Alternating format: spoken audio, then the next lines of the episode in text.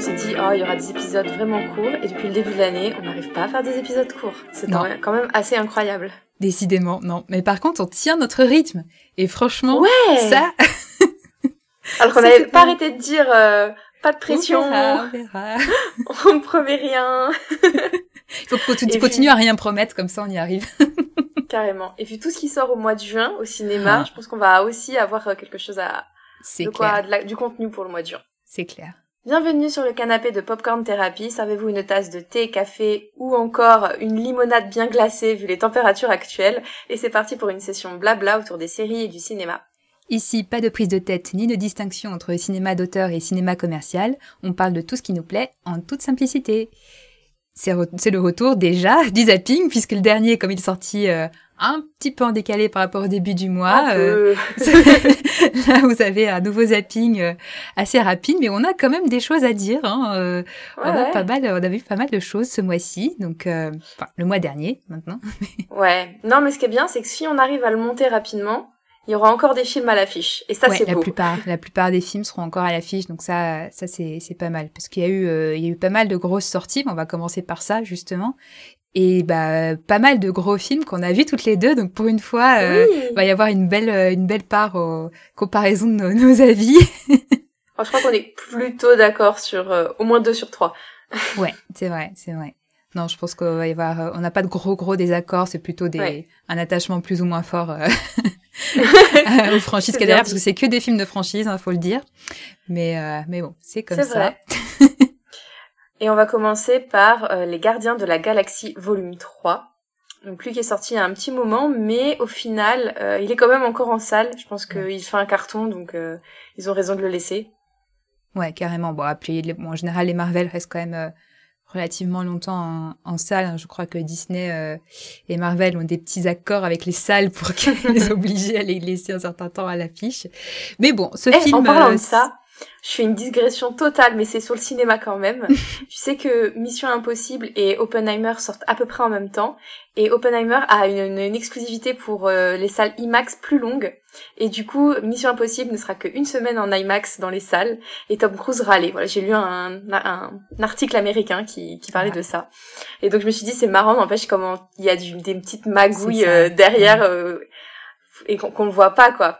C'est clair quand on est quand on considère le, le succès ou pas d'un film, euh, faut faut prendre en compte plein plein de choses quoi. C'est pas enfin des chiffres euh, en salle tout seul ça suffit pas parce que si mm-hmm. derrière euh, les, les, les studios et les distributeurs ont ont poussé à fond ou pas, ça a une énorme influence, je pense, sur sur les résultats. Mais mais bon, effectivement, j'ai pas regardé pour les Gardiens de la Galaxie volume 3, mais il me semble que ça marche plutôt bien. Et, euh, et pour le coup, c'est mérité. contrairement, contrairement à les films Marvel qui marchent quasiment toujours, mais c'est pas toujours mérité, n'est-ce pas? Parce que voilà, il y a le public qui y va à chaque fois. Et euh, moi, c'était pas mon cas, vous le savez, hein, sur Marvel, j'ai eu un petit petit désamour pendant pendant quelques temps. Mais là, franchement, sur celui-là, je suis je suis vraiment ravie. Je l'ai je l'ai adoré. Euh, bon, je j'y partais. Euh, bah, avec quand même des attentes, mais sans non plus, parce que le, le deuxième m'avait plu, mais moins que le premier. Euh, le troisième, j'avais pas, j'étais restée assez loin de la promo, donc je savais pas trop à quoi m'attendre. Et, euh, et non, franchement, c'est un, c'est un, une super clôture de trilogie, je trouve. Euh, c'est, euh, c'est un, une vraie, euh, une vraie fin de cycle, je pense, et c'est cool. Euh, on retrouve toujours le, le côté euh, loufoque et décalé euh, et l'humour des Gardiens de la Galaxie, mais en même temps le côté euh, émouvant, moi qui m'avait fait accrocher dès, dès, le premier, parce que c'est pas que de l'humour, c'est aussi euh, des personnages qui sont qui sont décalés et qui sont attachants quoi. Et là c'est vraiment ça joue vraiment à fond là-dessus. Et visuellement c'est très chouette. Franchement, ça faisait longtemps que j'avais pas vu un Marvel aussi aussi beau visuellement, euh, avec beaucoup de d'inventivité et tout ça. Et, euh, et l'histoire, bon bah on va on spoil pas dans les dans les zappings, donc euh, on va pas vous raconter, mais euh, non ça j'ai trouvé ça hyper euh, hyper émouvant, hyper touchant et euh, donc ouais je j'ai j'ai vraiment beaucoup aimé. Et je crois que toi aussi. ouais, moi aussi. Ça a été vraiment un coup de cœur. Moi, je vais encore voir tous les Marvel. je, je ne lâche pas la paire. Mais j'ai été assez déçue récemment. Euh, c'est vrai que j'ai quand même bien aimé euh, les derniers, c'était Quantum Mania où j'ai passé un bon moment, euh, contrairement à Doctor Strange, vous l'avez compris, je l'en parle à, tous les épisodes parce que c'est vraiment ma déception. non mais c'est un perso que j'adore, alors j'ai été vraiment très très déçue, vous comprenez. donc j'ai bien aimé, mais c'était pas le film de l'année, c'était un bon divertissement et sans plus. Et s'il avait été sur Disney+, je l'aurais plutôt regardé sur Disney+, qu'au cinéma. Là, non, ça va vraiment totalement réconcilier avec avec euh, Marvel. Après, je l'attendais avec impatience parce que, que ce, enfin, Les Gardiens de la Galaxie, je pense que c'est ma, ma trilogie, euh, enfin, mes films, ma franchise préférée inter, inter Marvel avec euh, Captain America et Spider-Man. Donc c'est vraiment ceux où j'ai jamais été déçue, où j'espère à chaque fois quelque chose de bien. Et du coup, j'y allais avec beaucoup d'appréhension et, et j'ai adoré effectivement c'est hyper émouvant mais en même temps c'est très drôle et l'histoire tient la route le, scénario est top euh, franchement, euh, ça a été, euh, ça, a, été un, pur kiff de le voir au cinéma. Et euh, Thibaut qui déteste, enfin qui déteste, qui qui déteste tous les derniers Marvel et qui est pas hyper fan de la franchise, est venu le voir parce qu'il avait beaucoup aimé Les Gardiens 1. Je crois qu'il n'avait pas vu le 2 ou alors je sais plus. Et il a adoré aussi. Donc je pense que ce film peut vraiment faire l'unanimité auprès de tout le monde. J'ai vu un, pas non, tout le monde, on a vu, on a vu un retour, très très, euh, très très mauvais. Donc euh, voilà, euh, coucou Ezor, ben désolé que ça t'ait autant déplu. non, mais après voilà, forcément, ben, rien, rien ne peut faire l'unanimité, mais c'est vrai qu'il y, y a, quand même, il y a quand même beaucoup de retours positifs. Après. par rapport à, au côté Marvel qui a pu nous décevoir, etc., je trouve que c'est quand même un film un petit peu à part parce que c'est un film Gardien de la Galaxie avant d'être un film Marvel, je trouve il n'y a pas trop de lien avec le il y a pas de lien en fait avec euh, avec le reste euh, euh surtout des films actuels Marvel. Enfin il n'y a pas de caméo euh, forcé il n'y a pas de de de teasing de la suite non parce que même les scènes post génériques c'est sur les gardiens quoi. C'est vraiment c'est ça. Après je pense que c'est le fait aussi que c'est James Gunn qui du coup c'est son dernier film Marvel maintenant qu'il part avec DC donc voilà, ça me donne pas forcément d'énormes espoirs pour la suite de Marvel parce que c'est vraiment une fin, je pense, cette euh, cette trilogie. Euh, voilà, c'est le dernier film de James Gunn avec Marvel pour l'instant. Euh, il va faire autre chose et donc il y a vraiment sa patte. Euh, c'est lui qui a porté cette franchise intérieure de la franchise des Gardiens de la Galaxie. Donc, mm, mm. mais enfin voilà, enfin moi je trouve pas ça triste. Enfin, je trouve que c'est une belle fin et et. Ah moi j'ai trouvé ça trop triste. Enfin, si, c'est triste, mais je veux dire, c'est pas. Pour moi, c'est pas, c'est pas euh, un mauvais signe pour Marvel dans son ensemble. C'est juste la fin de quelque chose pour Marvel et, et voilà, et c'est une belle fin. Donc, euh, c'est. Non, non, c'est une très belle fin, mais en fait, euh, moi j'ai du mal avec les fins. Et puis quand t'as un truc qui est aussi bien et qu'on te dit, ok, c'est super, maintenant on s'arrête. D'un côté, tu dis, ok, ça s'arrête quand c'est au top, c'est bien. Et puis de l'autre, tu te dis, ah ouais, mais euh, j'aurais plus ça, quoi. Ouais. Donc euh, il y a forcément un petit un petit pincement au cœur, mais euh, enfin j'espère qu'ils vont s'arrêter avec les gardiens parce que c'est vrai que c'est pas trop ce qui. ouais ouais, on sait pas trop. Euh. Je pense moi ma théorie c'est qu'on les reverra mais dans les Avengers. Je pense pas qu'il y aura d'autres films solo les gardiens, mais qu'on les reverra dans les futurs Avengers. Après je peux me tromper hein, mais. C'est vrai j'ai un peu cette impression là mais mais comme tu disais effectivement c'est totalement euh, hors Marvel enfin entre guillemets. Et ce qui m'a euh, m'a fait aussi penser ça dans le film c'est à, chaque fois qu'il qui mentionne quelque chose qui s'est passé dans Endgame ou ailleurs, il l'explique. Comme si vraiment tu, tu pouvais ne pas avoir vu Endgame, tu pouvais ne pas avoir vu et il l'explique hyper bien hein, mais enfin en mode euh, à la gardien entre guillemets ça m'a fait penser d'ailleurs à quand Olaf raconte dans la Reine des Neiges 2 raconte le 1 donc euh, on a on a cette impression voilà on ne rate rien on peut être complètement le regarder complètement de manière déconnectée et ça passe et ça c'est top aussi parce que je trouve que c'est ce qui manquait un petit peu dans les précédents Marvel.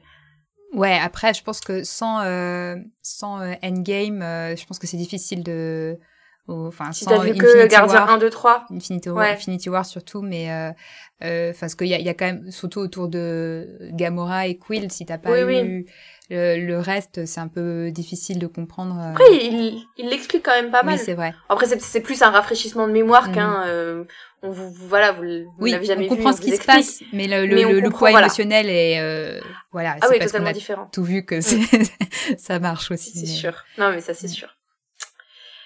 On va passer à un deuxième film où on est un petit peu moins d'accord, mais euh, on n'est pas non plus. Euh, ça va pas être un débat houleux. non.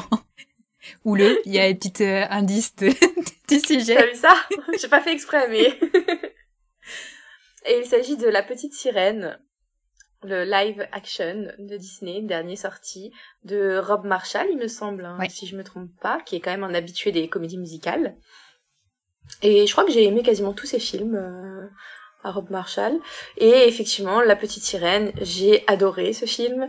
Euh, je reconnais qu'il y a eu quelques petits défauts, mais pour moi, c'est rare que je trouve un film avec zéro défaut. Même dans Les Gardiens de la Galaxie, il y a quand même quelques petites scènes où je me suis dit bon, ok, euh, ou des petites longueurs, etc. Bon, là, La Petite Sirène, oui, il y a quelques petits défauts euh, qui sont, je trouve, dans les critiques, euh, on met beaucoup, beaucoup le, point, le poids dessus. Moi, personnellement, j'ai passé un excellent moment. j'ai eu beaucoup d'émotions. J'ai adoré les ajouts, comme, alors pas tous les ajouts, hein, justement, c'est aussi là dans les petits, des petits défauts. La chanson d'Eric. Mais mais j'ai adoré euh, le fait que effectivement la relation entre Ariel et Eric soit beaucoup plus importante, soit plus approfondie. J'ai adoré, même si c'est qu'un petit détail, le changement de la du parole de Kiss the Girl. De, il y avait une phrase problématique en VO, pas en VF, donc en VO, bah ils l'ont changé. Euh, c'est des petites choses, mais qui font que j'ai passé vraiment un très très bon moment et j'ai pas euh, grincé des dents comme par exemple avec le casting de Jafar dans Aladdin. Même si j'ai adoré Aladdin, ça m'a quand même un peu fait du mal euh, ce, ce, personnage tout le long, alors que là, il n'y a rien eu de si grave que ça entre guillemets quoi. C'était juste des scènes ajoutées souvent je me suis dit à quoi à quoi ça sert, quel est l'intérêt? Bon, OK et euh, tu passes à autre chose mais pas pas des choses catastrophiques. Et voilà. Tu l'as préféré à Aladdin du coup ou, pas? Ah je sais pas, c'est compliqué. Hein. c'est compliqué parce que euh, Aladdin, j'ai vraiment eu un coup de cœur pour Mena Massoud que j'ai trouvé qui incarnait Aladdin à la perfection et euh, et j'étais vraiment euh, captivée par son charisme, son énergie, etc. Et du coup ça m'a vraiment ça m'a enfin quand je regarde ce film ça m'emporte quoi. Je j'arrive pas trop à faire autre chose à la fois, je suis je suis à fond dedans. Et puis j'ai adoré aussi ce qu'ils ont fait avec le génie alors que j'étais vraiment pas convaincue de base, enfin j'avais très très peur de ça de base. La petite sirène, il y a, y a aucun gros défaut comme Aladdin. Je sais pas, faudrait que je le revoie en vrai pour euh, savoir lequel des deux je préfère. Parce qu'Aladdin, je l'ai vu euh, un nombre incalculable deux fois. mais mais je pense qu'il est dans mon top 3, c'est sûr et certain. Ouais. Bon, moi, je sais pas. J'avoue que les, les, je sais, maintenant tous les lives Disney se, se mélangent dans ma tête. Je, j'ai plus forcément d'idées très précises desquelles j'ai euh, plus aimé que d'autres. Euh, la petite sirène, euh, j'avais franchement, j'étais pas spécialement emballée parce que je j'aime pas le, le, dessin animé euh, d'origine. ça fait partie de ceux. Euh, en fait, déjà, c'est un des très rares Disney classiques que j'avais pas euh, chez moi en cassette VHS. Il était euh, chez ma grand-mère, donc euh, je l'ai beaucoup moins vu. Mais je sais qu'à chaque fois que j'allais chez ma grand-mère, je fais ah tiens c'est vrai il y a la petite sirène. Tiens si je le regardais, je, je m'en souviens plus trop. Et à chaque fois que je le regarde, je suis genre non. mais de, des petites, enfin des petites, j'ai jamais. En fait, c'est surtout que c'est un, c'est un personnage euh, Ariel euh, où j'ai, enfin, je suis peut-être un peu en décalage avec pas mal de voilà des gens de ma génération ou un peu plus âgés qui ont grandi avec. Euh, c'est pas du tout un personnage dans lequel je me suis euh, je me suis euh, projetée et identifiée quoi, pas du tout. Donc euh, c'est pour ça que je pense que c'est très différent d'aller voir un live action de quelque chose mm. sur lequel on on s'est beaucoup investi enfant ou, ou pas. donc j'y suis allée en me disant bon j'espère que je vais pas autant pas détester parce que je déteste pas non plus le, dessin animé, mais euh, enfin j'espère que je vais pas avoir une réaction aussi euh, de rejet qu'avec le dessin mm. animé, donc ça peut que être mieux. Si c'est pire, ça, va être vraiment horrible. Mais, euh, mais au final, non, j'ai passé un bon moment. Euh, j'ai pas, ça m'a pas réconcilié spécialement avec l'histoire parce que je trouve ça toujours, enfin, je la trouve toujours un peu un, un, peu bête Ariel tu vois mais mais de se faire avoir par la par la sorcière. Mais bon c'est c'est c'est autre chose. Euh, par contre j'ai trouvé que Hailey Bailey est vraiment excellente. Ah euh, donc euh, euh, là où vraiment la version dessin animé elle m'insupporte là euh, elle m'emporte quand même. Elle a, elle a, elle, a, un super charisme elle a une voix incroyable. Donc donc elle est un peu moins cucu quand même hein. oui oui oui. Elle est un peu moins cucu même dans ses expressions et tout. Elle fait elle joue beaucoup avec les expressions du visage bah, comme elle parle pas en même temps elle a que ça à faire la pauvre. Mais euh, elle, elle, arrive à faire passer plus d'émotions en étant moins euh, cucu, moins niaise que, que dans le dessin animé. Ouais, non, carrément, je la trouve un peu plus proche presque d'une réponse en fait euh, finale. Mm. Euh, donc c'est c'est chouette, elle est un peu plus moderne, quoi. C'est c'est c'est tant mieux. Euh, Petit coup de cœur pour Eric quand même, je l'ai trouvé très très chouette. Euh, alors que, que j'ai, qui... je crois que c'est Clem dit, était oui, un plus qu'il aime pas, mais Ouais, parce que du coup, bah voilà, pour ceux qui veulent un autre avis, il y a, l'épisode de, de Plus qui est sorti. Euh, et mais non, là, moi, pour le coup, je suis plutôt euh, du côté où j'ai vraiment apprécié euh, ce qu'ils ont fait du, du, du personnage, euh, qui a aucun intérêt dans le dessin animé, et là que j'ai trouvé vraiment plus plus complet comme personnage en fait. Enfin, je veux dire, euh... qui a aucun intérêt, le pauvre. Bah euh, non, mais je veux dire, c'est juste un prince euh, qui est joli à regarder et puis euh, qui a un chien mignon et, et voilà quoi. Mais j'ai, il a pas de personnalité vraiment dans, dans le dessin animé. C'est vrai, c'est vrai. Après là, ils lui ont ajouté une personnalité. Enfin, ils lui ont ajouté une personnalité. ils ont approfondi sa personnalité. Euh, je trouve ça reste cohérent avec. Euh, ouais, ça reste cohérent. C'est de manière réussie. Je trouve toutes les interactions en plus qu'il y a avec Ariel, les dialogues, les. Il y a juste deux trois petits détails qu'ils ont ajoutés où je me suis dit, je vois pas l'intérêt. On va pas spoiler, donc je vais pas aller, mais je pense que tu vois de à quoi je fais référence. Où je me suis dit, je vois pas l'intérêt, mais après, encore une fois, ça gâche pas le film. Ils te disent, ils te rajoutent un, un background qui est pas utile, mais bon, tu oui, tu un background qui reste assez léger, hein, c'est pas. Oui, exactement, exactement. Mais juste assez pour que vraiment le, ce qui, a, que ce soit important pour que la, la relation entre les deux soit soit bien euh, euh, enfin un peu plus euh, crédible et développée. Et ça j'ai trouvé que c'était les meilleurs passages euh, ouais moi aussi. voilà quand, donc là alors que alors pour le côté visuel qui, qui fait un petit peu débat bah, tout ce qui se passe à l'extérieur j'ai trouvé ça joli euh, que ce soit le, les designs, bah, notamment la fameuse la, bibliothèque, là, moi je la trouve magnifique. Ah, cette, ouais. ouais. Et euh, à l'extérieur aussi, c'est un décor naturel, c'est sympa. La, la, scène Kiss the Girl, j'ai trouvé très jolie. Euh, et par contre, sous l'océan, alors c'est moins, euh, enfin.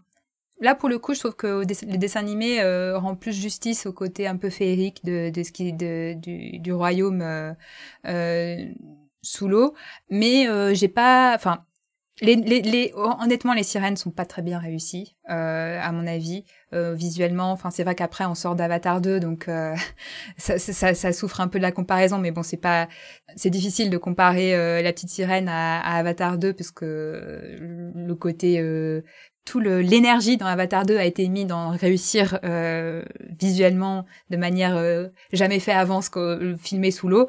Là, c'est pas c'était pas le cas de la petite sirène donc euh, mais bon, ça souffre un peu la comparaison. Les les les sœurs euh, les sœurs sont moches hein, vraiment, c'est c'est le design n'est pas très réussi, ça fait ça fait en fait, le truc, c'est que ça, ça irait s'il y avait tout le reste qui était un peu, euh, un peu euh, bling bling et un petit peu euh, euh extravagant, quoi. Par exemple, si mm. c'était dans, si les mêmes sirènes étaient dans Aquaman, ça marcherait un peu mieux. Ouais, je sais ce que tu veux dire. Mais mais j'ai préféré le, le, le, le j'ai préféré Aquaman visuellement, alors que c'est pas non plus incroyable, mais mais bon. Alors moi j'ai ni vu Aquaman ni vu Avatar, donc c'est vrai que dans l'eau j'avais très peu de moyens de comparaison au final. Euh, les sirènes, c'est pas le, look qui m'a déplu. Elles, je les ai trouvées ni jolies ni moches. Enfin, en fait j'ai bien compris qu'elles étaient là pour vendre des poupées. Euh, voilà, pourquoi pas. euh, Ça m'a pas dérangé parce qu'on on faisait pas le, si tu veux. Euh, elles étaient pas hyper présentes. Si elles étaient vraiment là tout le temps et qu'elles étaient moches, bon, ça m'aurait marqué. Là, on les voit un peu, euh, voilà, deux trois passages. Bon, ça me ça me dérange pas ce qui m'a peut-être un peu plus dérangé, c'est ce côté vraiment euh, juste euh, un peu poupée Barbie, c'est-à-dire on, les voit, elles parlent pas, on leur dit son prénom, elle dit bonjour et puis ça s'arrête là. Je me suis dit un peu, c'est un peu long, enfin je m'en fous limite de leur prénom, vous êtes pas obligé de me les présenter une par une, enfin ça sert à rien. Mais encore une fois, c'est un détail, tu vois, c'était pas non plus, euh, c'était pas axé là-dessus, donc ça m'a pas bah. dérangé non plus à ce moment-là. Pour moi, ça alourdit quand même les, les scènes sous l'eau, quoi. Ça, enfin ce côté. Ouais. Alors après, moi justement en fait sous l'eau, j'ai adoré les scènes sous l'eau. Euh, parce que mhm. euh, j'ai trouvé Issa hyper réaliste. C'est sûr que c'est il y a pas la magie avec Atlantica euh, qui brille de mille feux euh, avec de la lumière etc. Mais j'ai trouvé honnêtement quand je voyais les scènes alors après j'étais en ouais c'était en IMAX je crois donc enfin c'était c'était beau j'ai trouvé vraiment les scènes belles et je j'avais l'impression je fais j'ai fait pas mal de plongées d'être dans le sous l'eau. Et à chaque fois que je faisais de la plongée avec Tib quand on était sous l'eau et j'étais en train de lui dire j'ai l'impression d'être la petite sirène. Et bah là quand mhm. je voyais ça sur l'écran j'étais là mais oui la petite sirène elle est là où je suis. Enfin j'étais vraiment la petite sirène. Donc je comprends que euh, ça manque de magie. Moi personnellement ça m'a pas dérangé parce qu'effectivement j'ai compris qu'il mettait vraiment l'accent sur ce côté réaliste en mode bah voilà tu peux aller sous l'eau et toi aussi tu vas voir une sirène. Et, euh, et c'est comme ça qu'ils ont fait bah Polochon et, et Sébastien de manière voilà le plus qui ressemble le plus possible à un poisson qui existe et à un crabe euh, en, mhm. ayant un peu voilà des, des traits exagérés parce que c'est fait en CGI et parce que il fallait aussi que que euh, si c'était juste un petit crabe euh, qu'on prend dans l'eau et qui parle, ça aurait été vraiment chelou. Mais non, euh, ouais, Polochon, je suis je suis pas convaincue. Euh, ah, voilà, je le trouve. Le design n'est pas top. il est réaliste, mais même, enfin, il est réaliste moche en juste fait. Sa bouche Alors que pour le coup. Ouais, c'est ça. Alors que pour le coup, Sébastien, je trouve que ça marche bien. visuellement, ça marche bien. Le, doublage de David Diggs, euh, je l'attendais quand même. Ah, J'étais déçue. Euh, parce que j'aime beaucoup David Diggs. Et franchement, pas top. Pas top. Euh, c'est dommage qu'il l'ait qu'il l'ait forcé à, enfin, qu'il l'ait amené à forcer cet accent euh, qu'il a pas du tout. C'est pour et ça du coup, je trouve que ça, ça se sent qu'il qu'il fait pas son vrai accent et que du coup, il doit être plus concentré à faire son accent qu'à donner euh, vraiment de l'émotion à son doublage. Donc, euh, bof. Euh, alors que par contre Aquafina dans exceptionnel dans euh, Eureka elle est, elle est très chouette ouais, ça lui va bien et ça ça marche bien et le duo marche pas mal hein, mais c'est vrai que c'est un peu j'étais j'étais quand même un peu déçue mais j'ai pas compris en fait. pour, pourquoi le vouloir lui, lui faire à tout prix un accent parce qu'il en avait un avant?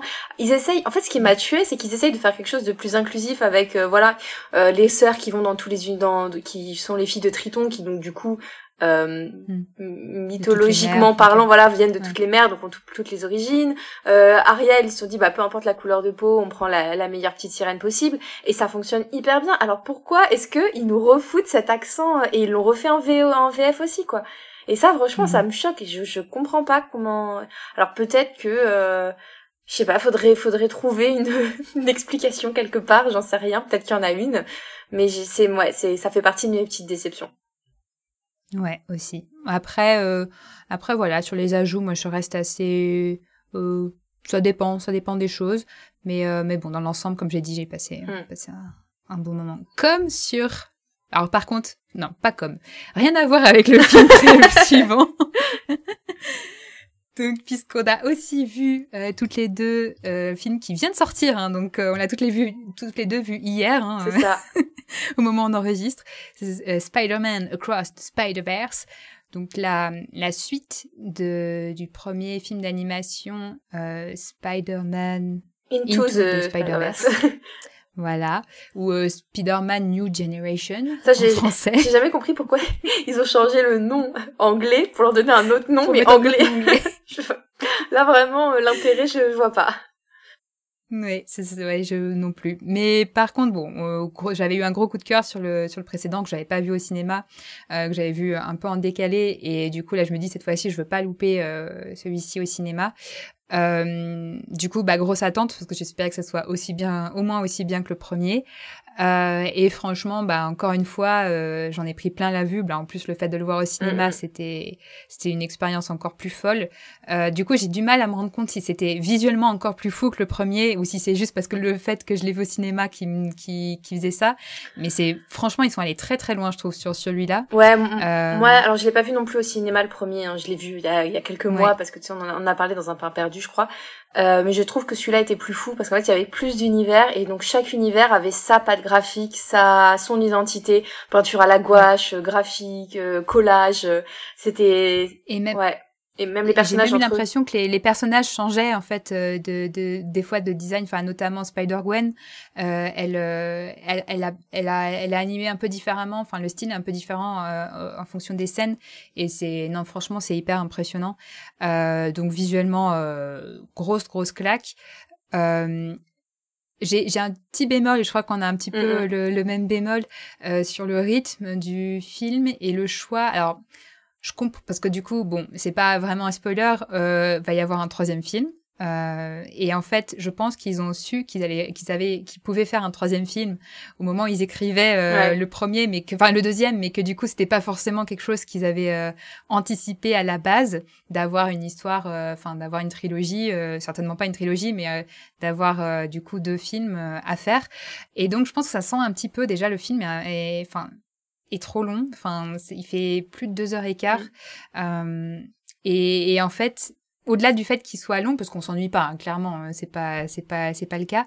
Mais, mais le cœur de, de l'intrigue, comme ils avaient pas de, de je pense qu'ils voulaient que ce soit la même intrigue sur le troisième, qu'ils allaient pas réinventer un truc nouveau pour le, le troisième.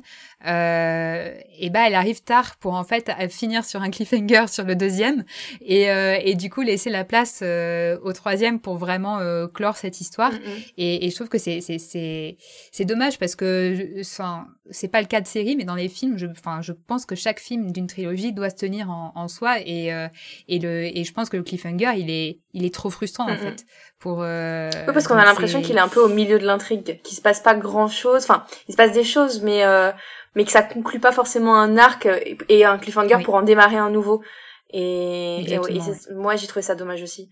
Et pour la petite anecdote, euh, j'étais au cinéma avec Tib et, euh, et euh, il commençait à se faire faim. Donc je regarde l'heure pour savoir, parce que je dis, ça fait longtemps quand même qu'on est dans la salle. Donc je regarde l'heure et je dis à Tib, bah, c'est censé finir dans 10 minutes. Puis il me regarde, puis on mm. voit où on est dans l'intrigue, on se regarde, on dit bah non, c'est pas possible. Il me dit t'as mal calculé ton temps. Et du coup j'étais là, bah attends quand même, je sais calculer. Enfin, je sais que c'est une dure deux heures et quart.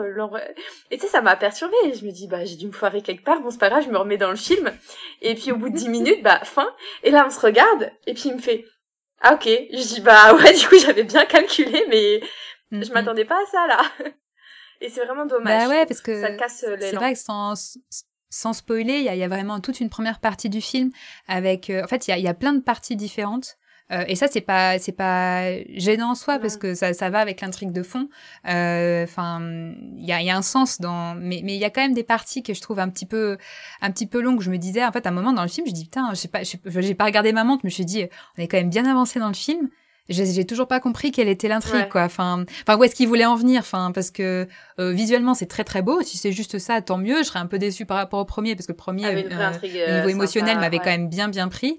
Et en fait c'est il y a le moment où du coup on comprend euh, quel est le cœur et où du coup là j'étais pris émotionnellement. Genre oh et, et, du coup forcément en plus alors je vais rester très vague pour pas spoiler mais forcément, on est obligé d'énormément penser au dernier euh, Spider-Man euh, live de Marvel parce qu'il y a, y a, quand même des thématiques qui sont très très proches, euh, mais ça n'a rien à voir dans l'animé, euh, dans la, dans la version film d'animation. Là, pour le coup, c'est un thème qui est vraiment exploité à fond. Mm. avec tout ce qu'on peut, tout ce qu'ils ont essayé de faire de manière très superficielle et un peu bancale dans, dans le film euh, avec euh, Tom Holland. Là, euh, là, ils y vont vraiment, vraiment à fond. Alors certes, l'animation permet d'aller plus loin, mais et du coup, je dis genre, ok, c'est ça qu'ils vont faire, c'est trop cool. Mais du coup, c'était trop tard. Quoi. Bah, tu, tu dis que l'animation permet d'aller aller plus loin. Oui, mais après, c'est aussi le scénario et c'est ce qui, c'était ce qui manquait. Mm J'ai revu, hein, du coup, il y a la semaine dernière, comme il est sur Prime maintenant, Spider-Man je sais, euh, No Way Home, je sais plus, le dernier. je crois que c'est No Way Home. Euh, oui, je crois. Ouais, je l'ai revu là donc la semaine dernière et en fait c'est le scénario qui est bancal. C'est qu'il y a plein de ah de, de, moments dans le scénario qui déclenchent du coup euh, le, les choses un peu, l'intrigue principale etc. où tu te dis ouais c'est un peu tiré par les cheveux. Là c'est pas le cas. Donc animation ou pas animation, je suis pas sûre que ce soit vraiment trop. Euh... Après, non, non, non, tous les euh, Easter eggs, oui, l'animation permet quelque chose de, de plus fort et de plus impactant et de plus euh, réaliste, etc. Et c'est vrai que là, pour moi, c'est vraiment ce film euh, la définition du fan service réussi. Je trouve que j'ai ah été impressionnée par tous les petits clins d'œil, par euh, les apparitions, et chaque fois t'es là, oh, tu te mets la larme à l'œil. Enfin, ça c'était c'était une très très grosse réussite. Effectivement, tu te prends une claque, quoi. C'est clair parce que ça va au-delà de l'hommage, mm. quoi. C'est vraiment tout tout fan service entre guillemets. C'est pas du fan service, c'est quelque chose. Enfin, c'est pas que du fan service, c'est vraiment au service d'une histoire qui est qui est un vrai euh, enfin bon moi Spider-Man j'adore mais je suis pas je suis pas une ultra fan qui connaît absolument bien le, le personnage mais là c'est un vrai euh, vraie lettre d'amour à, à ce personnage, à ce qu'il représente, à, à, toutes ses versions. Enfin, c'est non, c'est c'est très très impressionnant. Et il y a un message derrière qui est très très fort. Et c'est pour ça que c'est frustrant que ça s'arrête là parce que forcément on a envie d'aller au bout de, de, de, ce message-là. Euh, donc euh, bah, vivement la suite. Je sais pas quand est-ce qu'elle arrive, mais donc euh, voilà, c'est c'est pas un énorme défaut, mais je pense que ça peut ça peut voilà, c'est ce qui l'empêche d'être parfait. je suis tout à fait d'accord avec toi. C'est pour moi c'est ça, c'est ce qui l'empêche d'avoir un 10 sur 10. Le dernier film, il n'y a que toi qui as été le voir. J'avais hésité et ton avis m'a on va pas dire refroidi, mais m'a fait aller vers d'autres horizons. Oui, alors bon, je vais en parler plus rapidement. Euh, donc c'est Okusai, euh, un film qui est en fait sorti euh, toute fin avril, mais il est resté quand même longtemps à l'affiche.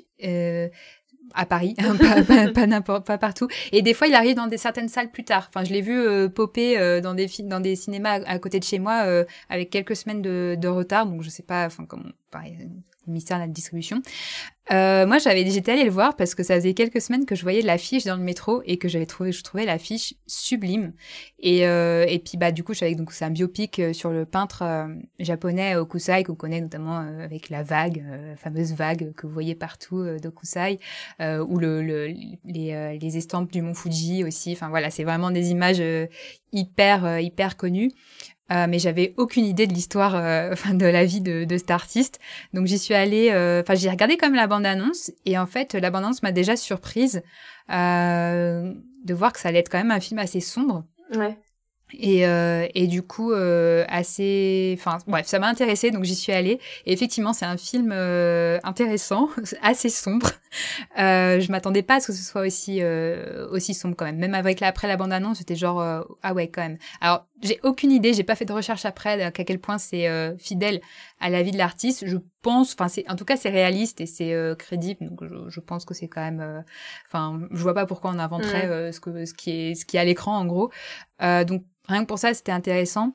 Euh, forcément, j'ai énormément comparé dans ma tête avec Caravage puisque bah, c'est aussi un biopic d'artiste euh, assez torturé, euh, voilà, qui, qui, a des problèmes avec la société, qui est un peu un rebelle, euh, voilà. Et je m'attendais pas à ça pour Okusai, mais c'est le cas apparemment. Et, euh, et là, je pense que l'une des grosses différences entre les deux, c'est que que j'ai préféré dans Okusai, c'est que il y a un gros focus sur la, la création en elle-même. On le voit beaucoup euh, peindre, on le voit beaucoup dessiner, ses inspirations, et donc il y a le même côté d'appréhender de manière artistique, cinématographiquement les des plans, des tout ça comme on avait dans Caravage. Mais là, en plus, on a le côté vraiment création, peinture, dessin euh, que du coup moi j'aime beaucoup voir et, euh, et donc euh, qui était très réussi là dans ce film-là. Euh, voilà, il y a quand même c'est quand même assez perturbant comme film. C'est un peu décousu parfois avec des longs moments euh, très contemplatifs et il y a pas vraiment de il y a un message cohérent dans le tout, mais c'est pas forcément enfin il y a, y a des parties très très différentes en fait en fonction des différents âges de la vie de, de Kusai. Donc euh, voilà, c'était euh, j'ai pas voilà, c'est pas le meilleur film de l'année. Enfin, c'était un commentaire de, de filles qui étaient derrière moi dans la salle à la fin, genre bon, c'était pas le film de l'année, mais c'était sympa et je te carrément, c'est ça. C'est ça. Voilà, je suis contente de l'avoir vu, mais euh, mais mais voilà, c'est pas non plus euh, ça a pas non plus changé ma vie. Ouais. ouais, je regrette pas de ne pas l'avoir vu. voilà, je pense pas que c'est le genre de film qui ouais, embarqué parce que ça c'est quand même un peu plus déstabilisant au niveau du rythme que qu'un film comme Caravage par exemple. Euh, donc euh, voilà il y a pas euh, mais mais bon ça m'a plu. Il y avait quand même le côté très méditatif qui m'a est-ce que tu le conseillerais à un, un enfant de troisième? Ah, c'est violent. Parce que, enfin, il y a des passages euh, où j'étais genre, euh, wow, enfin, c'est c'est sanglant, mais euh, donc ça dépend de sa sensibilité à la violence, quoi. Mais, Non, parce que j'ai un élève qui fait son exposé d'oral du brevet sur Okuzai et comment cet artiste a influencé plein d'arts à travers les siècles. Et je lui dis, t'as vu qu'il y a un film sur lui? Et Il m'a dit, oui, oui, j'ai vu. Je sais pas si j'irai le voir. Donc, euh, ouais, ça peut être une excuse. Mhm. Enfin, si le, le, jury lui demande, tu n'as pas vu le film, il peut dire non, on m'a dit que c'était violent. Je préfère. Euh, oui. Ouais, je, je c'est quand même, ouais, il y a quand même des passages assez graphiques euh, et du coup, enfin mhm. voilà, ça, ça gicle un petit peu. D'accord. et, euh, et ouais, il y a des thématiques quand même assez sombres euh, de santé mentale, de, ouais, c'est quand même, c'est pas, c'est pas évident, évident. Donc avant de passer au streaming, euh, j'ai rattrapé quand même un pain perdu. Euh, bon, enfin pas perdu, euh, du mois dernier, hein, c'est pas non plus... Euh, il s'agit de Donjons et Dragons, l'honneur des voleurs, dont Marjo a parlé la semaine dernière. enfin le mois... De... Oui. oui, la semaine dernière, parce que ça a dû sortir la semaine dernière, mais le mois dernier. euh, ouais, ça me tentait pas trop parce que moi, les jeux de rôle, bah, c'était pas spécialement ma cam, mais je voulais aller le voir pour René Champagne. Page, même si on le voit pas beaucoup effectivement. Euh, je suis assez mitigée parce que en fait, je trouve qu'il a tout pour plaire. Euh, aventure épique, euh, divertissement, euh, des personnages sympas, de l'humour parce que j'ai quand même rigolé beaucoup, tu vois. Mais à côté de ça, je me suis un peu ennuyée. J'ai dû le regarder en deux fois. Donc oui, je l'ai regardé de manière illégale. Je suis désolée, mais j'ai dû le regarder en deux fois parce que ouais, j'étais en train vraiment de m'ennuyer devant. Même si ça me faisait rire, sourire, j'étais pas, je sais pas, j'étais pas happée par le truc. Donc je pense que c'est parce que la fantaisie c'est pas spécialement euh, mon truc et que là c'est vraiment voilà euh, c'est très, fantasy. donc moi, ça m'a pas captivé, mais je reconnais qu'il a des, des, qualités. Voilà. Très bien. Et donc euh, René Jean Page. Ouais, carrément. Meilleur personnage. Effectivement, on le voit pas assez à mon goût. j'ai trouvé, mais je trouve qu'il a du coup, il a du potentiel comique. J'espère qu'il fera d'autres euh, rôles un peu décalés comme et ça. Pas que, juste le mec beau gosse euh, dans des séries. Mais du coup, c'est marrant parce mm. que je disais à Tib, quand il est arrivé, je l'ai regardé avec Tib le film. Je fais, oh, ça y est, il est enfin là. Puis je me regarde, je fais, mais c'est qui lui? Je le connais même pas. Alors non, j'avoue que tu n'as pas regardé les chroniques de Bridgerton. mais c'est pas grave. Ah bon, disons. Mais je crois qu'il joue aussi dans il joue pas dans The Grey Man? Ah si, euh, si je crois, je sais qu'il a fait un film d'action. Il a fait un film d'action. Euh... C'était pas The Grey Man, c'était un autre que j'ai pas vu. Oh, The euh... Grey Man, tu l'as vu. Euh... Ouais. Attends, je fais du live checking parce que ça me perturbe. Si, The Grey Man, hé hé. Ah ouais, c'est ce que j'ai dit à Tip. J'ai dit, je suis sûre que tu l'as vu dans The Grey Man, mais t'as pas marqué. J'ai oublié qu'il était dedans. Et dans quelques mois d'ailleurs, je crois dans un mois ou deux, sort la suite, The Grey Man 2. Ah, je savais pas. Bah moi non plus. J'ai regardé les sorties euh, de, de l'année là récemment, enfin hier, et j'ai vu ça, je suis bon bah cool. Hein. C'était pas précisé euh, si ça sortait directement sur Netflix, mais j'imagine que oui, si le 1 était sorti direct. Euh. Bah oui, j'imagine. Et donc en parlant de Netflix, voilà. On va donc euh, passer à, au streaming et donc à Netflix. Alors moi j'ai vu trois films ce mois-ci sur Netflix. Et vous savez le mois dernier quand j'ai dit oui euh, on a beau dire on parle de tout ce qui nous plaît en toute simplicité. Euh, là il y a un truc que j'ai détesté. Bon bah voilà je vais commencer par lui. j'ai détesté Marry Me, le nouveau film comédie romantique avec Jennifer Lopez et Owen Wilson. Décidément, c'est pas le deuxième film avec Jennifer Lopez qui est très mauvais. Que je déteste, ouais. ouais. Ah, il y en a un, elle vient d'en sortir encore un, The Mother, sur Netflix, que je vais regarder. N'arrête pas. C'est pas une comédie romantique, alors peut-être que lui, ça sera mieux. Euh, non, euh, en fait, il est sorti au cinéma l'année dernière. D'ailleurs, c'est bizarre parce que c'est vrai que ça fait moins un an, moins d'un an. Donc, euh, niveau chronologie des médias, peut-être que Netflix a payé pour ce film. Euh, enfin, l'a aidé à ce qu'il sorte en salle. Je ne sais pas. Je ne comprends jamais trop. Euh. Il était sorti en France, parce que j'ai failli aller le voir. bah ouais, 9 février 2022. Hum, étrange. Ouais. Bah ouais, j'ai trouvé ça étrange aussi, mais écoute, euh, ça m'a arrangé parce que j'ai hésité euh, et je ne suis pas allée. Et au final, bah je ne regrette pas. Donc j'ai foncé dessus quand, quand je l'ai vu sur Netflix et au final ça a été une très très grosse déception. Donc en fait pour le pitch qui est pas du tout crédible, vous l'aurez compris, c'est une grande chanteuse de star, enfin une pop star, bah, Jennifer Lopez, mais qui s'appelle pas Jennifer Lopez hein, dans le film, euh, qui doit se marier en live avec euh, son copain qui est un chanteur aussi, sauf que elle se rend compte juste avant oh, qu'il l'a trompé euh, avec sa meilleure amie, je crois, truc très cliché, hein, on va rester dans les clichés. Et donc, euh, elle décide de demander en mariage, elle décide d'accepter la demande en mariage d'un inconnu, Owen Wilson, dans le public, qui lui avait juste le titre de sa chanson, Marry Me, sur une pancarte parce qu'il accompagnait sa gamine. Voilà. Et donc, ils vont vraiment se marier sur scène. Et euh, ensuite, à la, ils vont se dire bon bah maintenant qu'on est mariés, qu'est-ce qu'on fait? Bon bah c'est mieux euh, marketingment parlant de rester mariés, donc vous allez rester mariés un petit peu, voir ce que ça donne, et voilà. Et ils vont tomber amoureux et voilà l'histoire. D'accord. Et en fait, ça aurait pu être une histoire genre complètement what the fuck, second degré, euh, voilà. Mais en gros, ils le prennent au sérieux. Et c'est ça qui marche pas du tout, je trouve. Parce que il y a rien de crédible dans toute cette histoire. Et il y a aucune alchimie entre les deux. Et en fait, ils prennent vraiment ça euh, sérieusement, euh, comme si c'était une comédie romantique, voilà, comme les téléfilms, on va dire sur M6, qui d'habitude malpague assez bien, hein, faut avouer ce qu'il y a. Je suis très bon public pour ces choses-là mais il faut qu'au moins il y ait des choses, euh, un, minimum qui, qui fonctionne. Là, mais euh, je l'ai vu en trois fois, je crois, tellement je m'ennuyais devant et tellement j'étais, je haussais les yeux au ciel à tout, devant tous les clichés possibles et inimaginables qui se passaient. Puis le mec l'a trompé devant devant tout le monde et il revient et elle hésite. J'étais là, mais oh mon dieu, oh, horrible, horrible. Franchement, euh, je, je vous épargne. N'allez pas voir ce film. Enfin, je vous le sur Netflix, mais ne regardez pas ce film. Je vous le déconseille.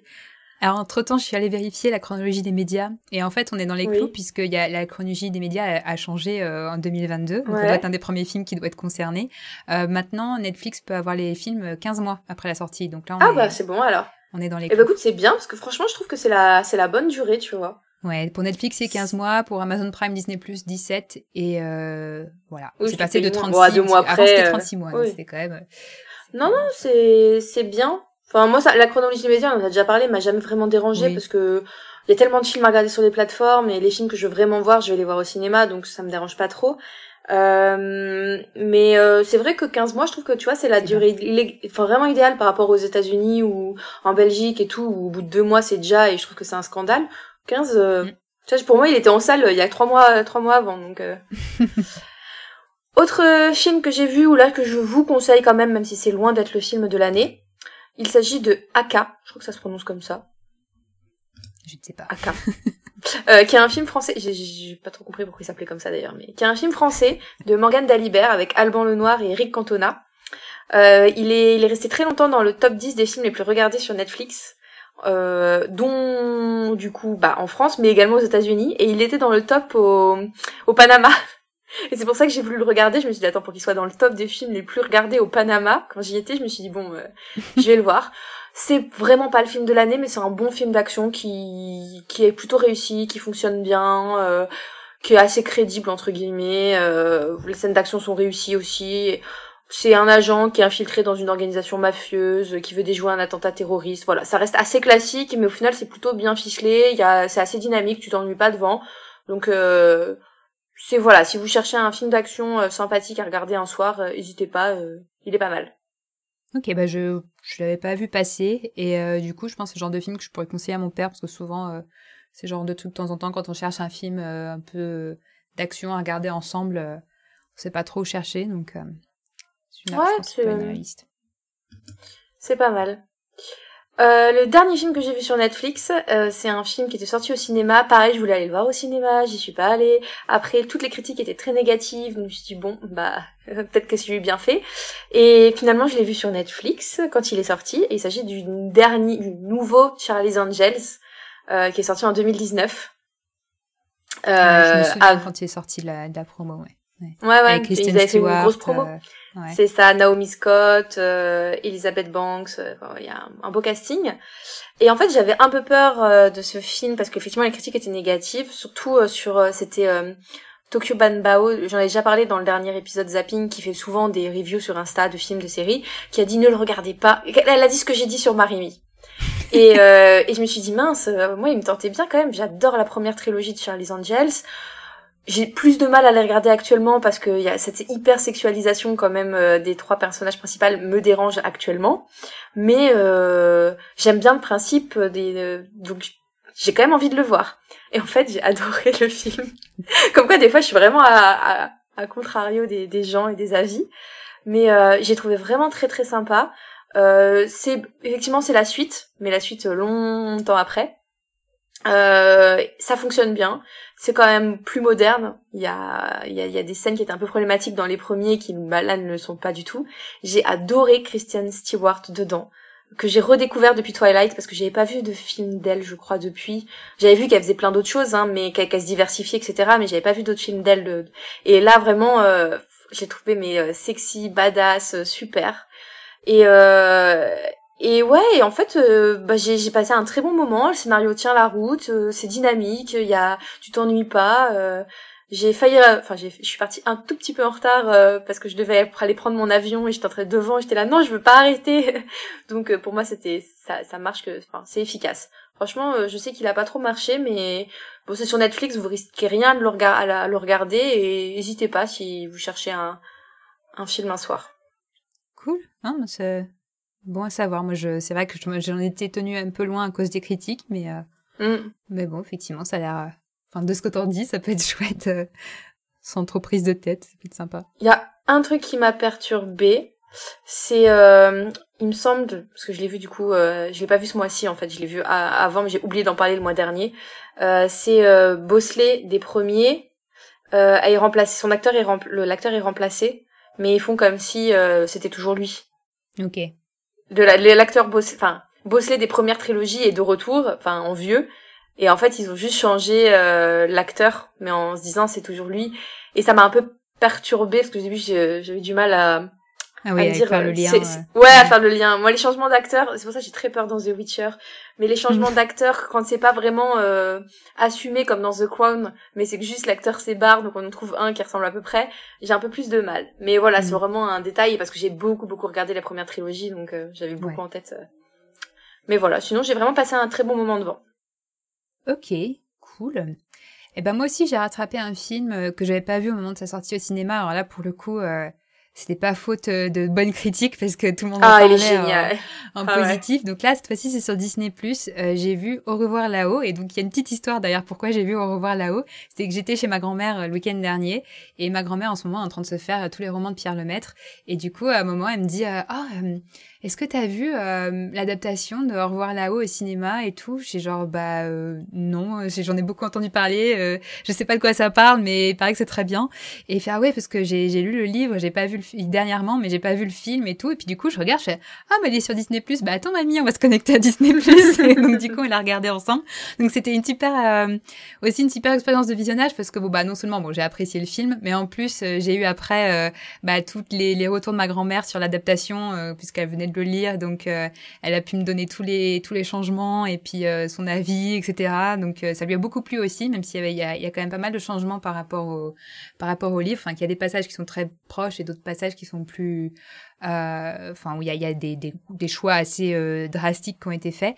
Euh, donc, euh, ce film, si vous savez pas de quoi ça parle comme moi avant de, de le regarder, donc en fait, ça se passe, ça se passe après la, juste après la, la Première Guerre mondiale, et, euh, et on suit en fait deux, deux vétérans euh, dont un qui euh, qui a une gueule cassée en fait qui a, qui a eu le visage euh, complètement euh, déformé par par une, une bombe, euh, mais qui du coup a sauvé, euh, a sauvé un de ses, ses, ses amis euh, soldats. Et donc du coup, bah, c'est ce, cet ami qui s'occupe de, de lui après. Et en fait, donc le jeune qui a eu le visage arraché, du coup, est toujours masqué. on voit, on voit pas, enfin, on voit quasiment jamais vraiment sa, sa blessure. Et, et il porte des masques. Et du coup, voilà, enfin, et après il y a toute une histoire. Enfin, je vais pas trop spoiler, mais du coup, il y a, il y a, il y a tout un jeu de magouille et puis euh, sur le sur le fait aussi qu'ils portent euh, qu'ils portent des masques etc enfin bref il y a je reste très vague parce que j'ai j'ai aimé découvrir quand même l'histoire euh, en même temps que je voyais le le film c'est un film très donc d'Albert Dupontel que j'aime bien. Enfin j'ai pas vu toute sa filmographie mais en tout cas ce que j'ai vu j'ai toujours bien aimé. Avec Albert Dupontel aussi. Donc il y a très chouette casting j'ai trouvé. Euh, que ce soit voilà dans les personnages principaux, dans le méchant, euh, voilà qui Laurent Lafitte qui fait un personnage horrible, mais que, j'ai trouvé, enfin, enfin, j'ai vraiment, j'ai vraiment aimé l'ambiance. J'ai, c'est très bien écrit, euh, c'est très touchant, euh, et, et en même temps, c'est pas, enfin. Il y a à la fois un côté original et un côté assez simple dans, dans l'histoire que j'ai bien aimé en fait ce mélange de côté assez original et puis en même temps de classique. Enfin, je sais pas trop comment mm. comment dire, mais euh, et du coup c'est non, c'est un très beau film que je conseille. Hein, si euh, si comme moi vous étiez euh, vous en avez entendu beaucoup de bien et que vous ne l'avez jamais vu, ça ça vaut ça vaut la peine. Et bah du coup je ne savais pas qu'il était sur Disney Plus, mais il est sur Disney Plus, donc. je savais pas non plus. J'en ai pas vu la pub sur Disney Plus. Ouais. Donc euh, non, non, mais intéressant. Et, euh, et donc trouvez-vous euh, quelqu'un qui a lu le livre pour vous raconter les, les différences? Parce que ça vaut le coup de, de, de, comparer et c'est, assez intéressant. Ça, ça m'intrigue un peu. J'ai, un peu envie du coup de, de lire les de lire les livres parce qu'en fait c'est une c'est le premier tome d'une saga, enfin d'une trilogie. on continue à suivre les personnages sur d'autres histoires après.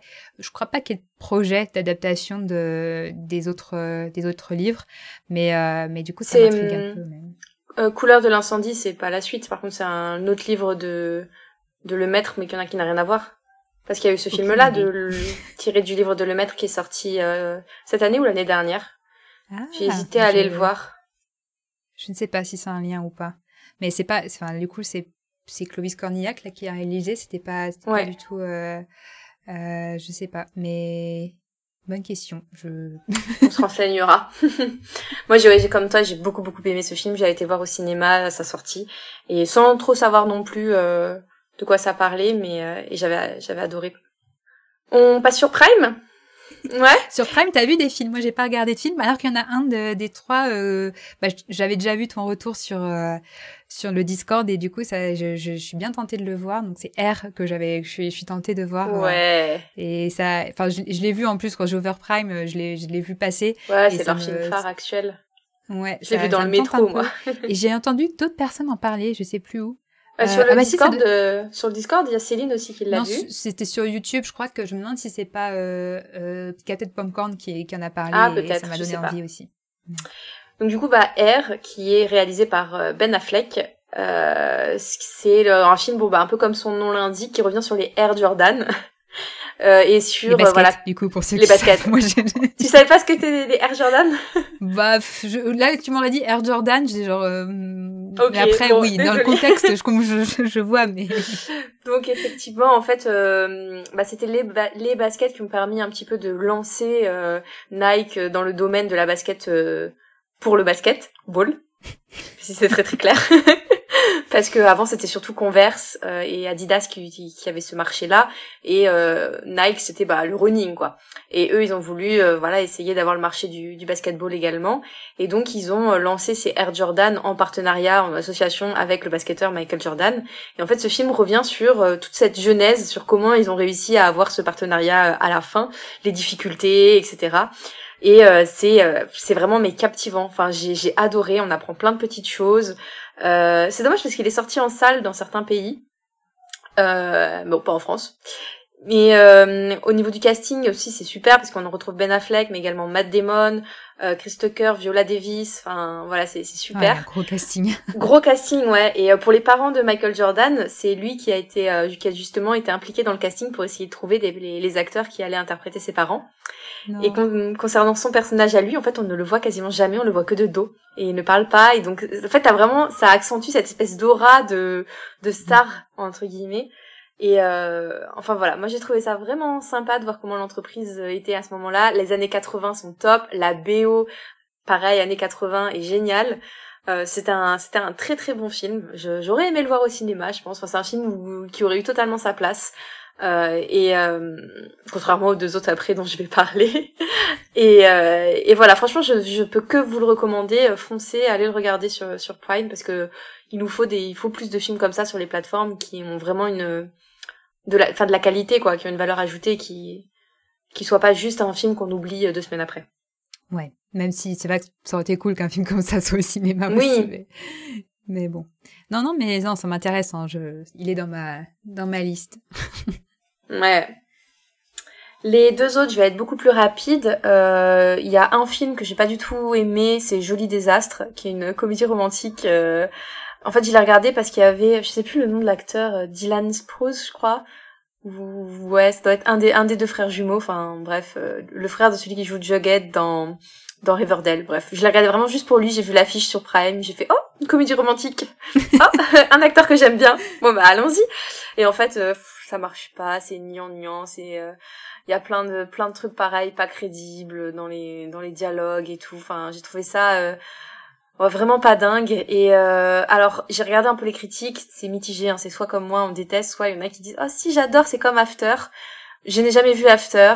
Euh, effectivement, je, je n'ai parlé sur le Discord, je crois que c'est Nadège qui m'a dit "Oui, c'est dans le même esprit, voilà, c'est les comédies romantiques un peu pour ados." Euh, D'habitude, c'est ma cam. Là, ça l'a pas été. Pour moi, c'était justement un joli désastre. je crois que j'étais moins dure sur le Discord, mais à, à, après, en, étant, en ayant réfléchi, enfin, quelques jours après, je me dis, mais en fait, non, c'était vraiment nul. mais bon, j'ai quand même préféré à Marry Me. Je l'ai regardé en une fois.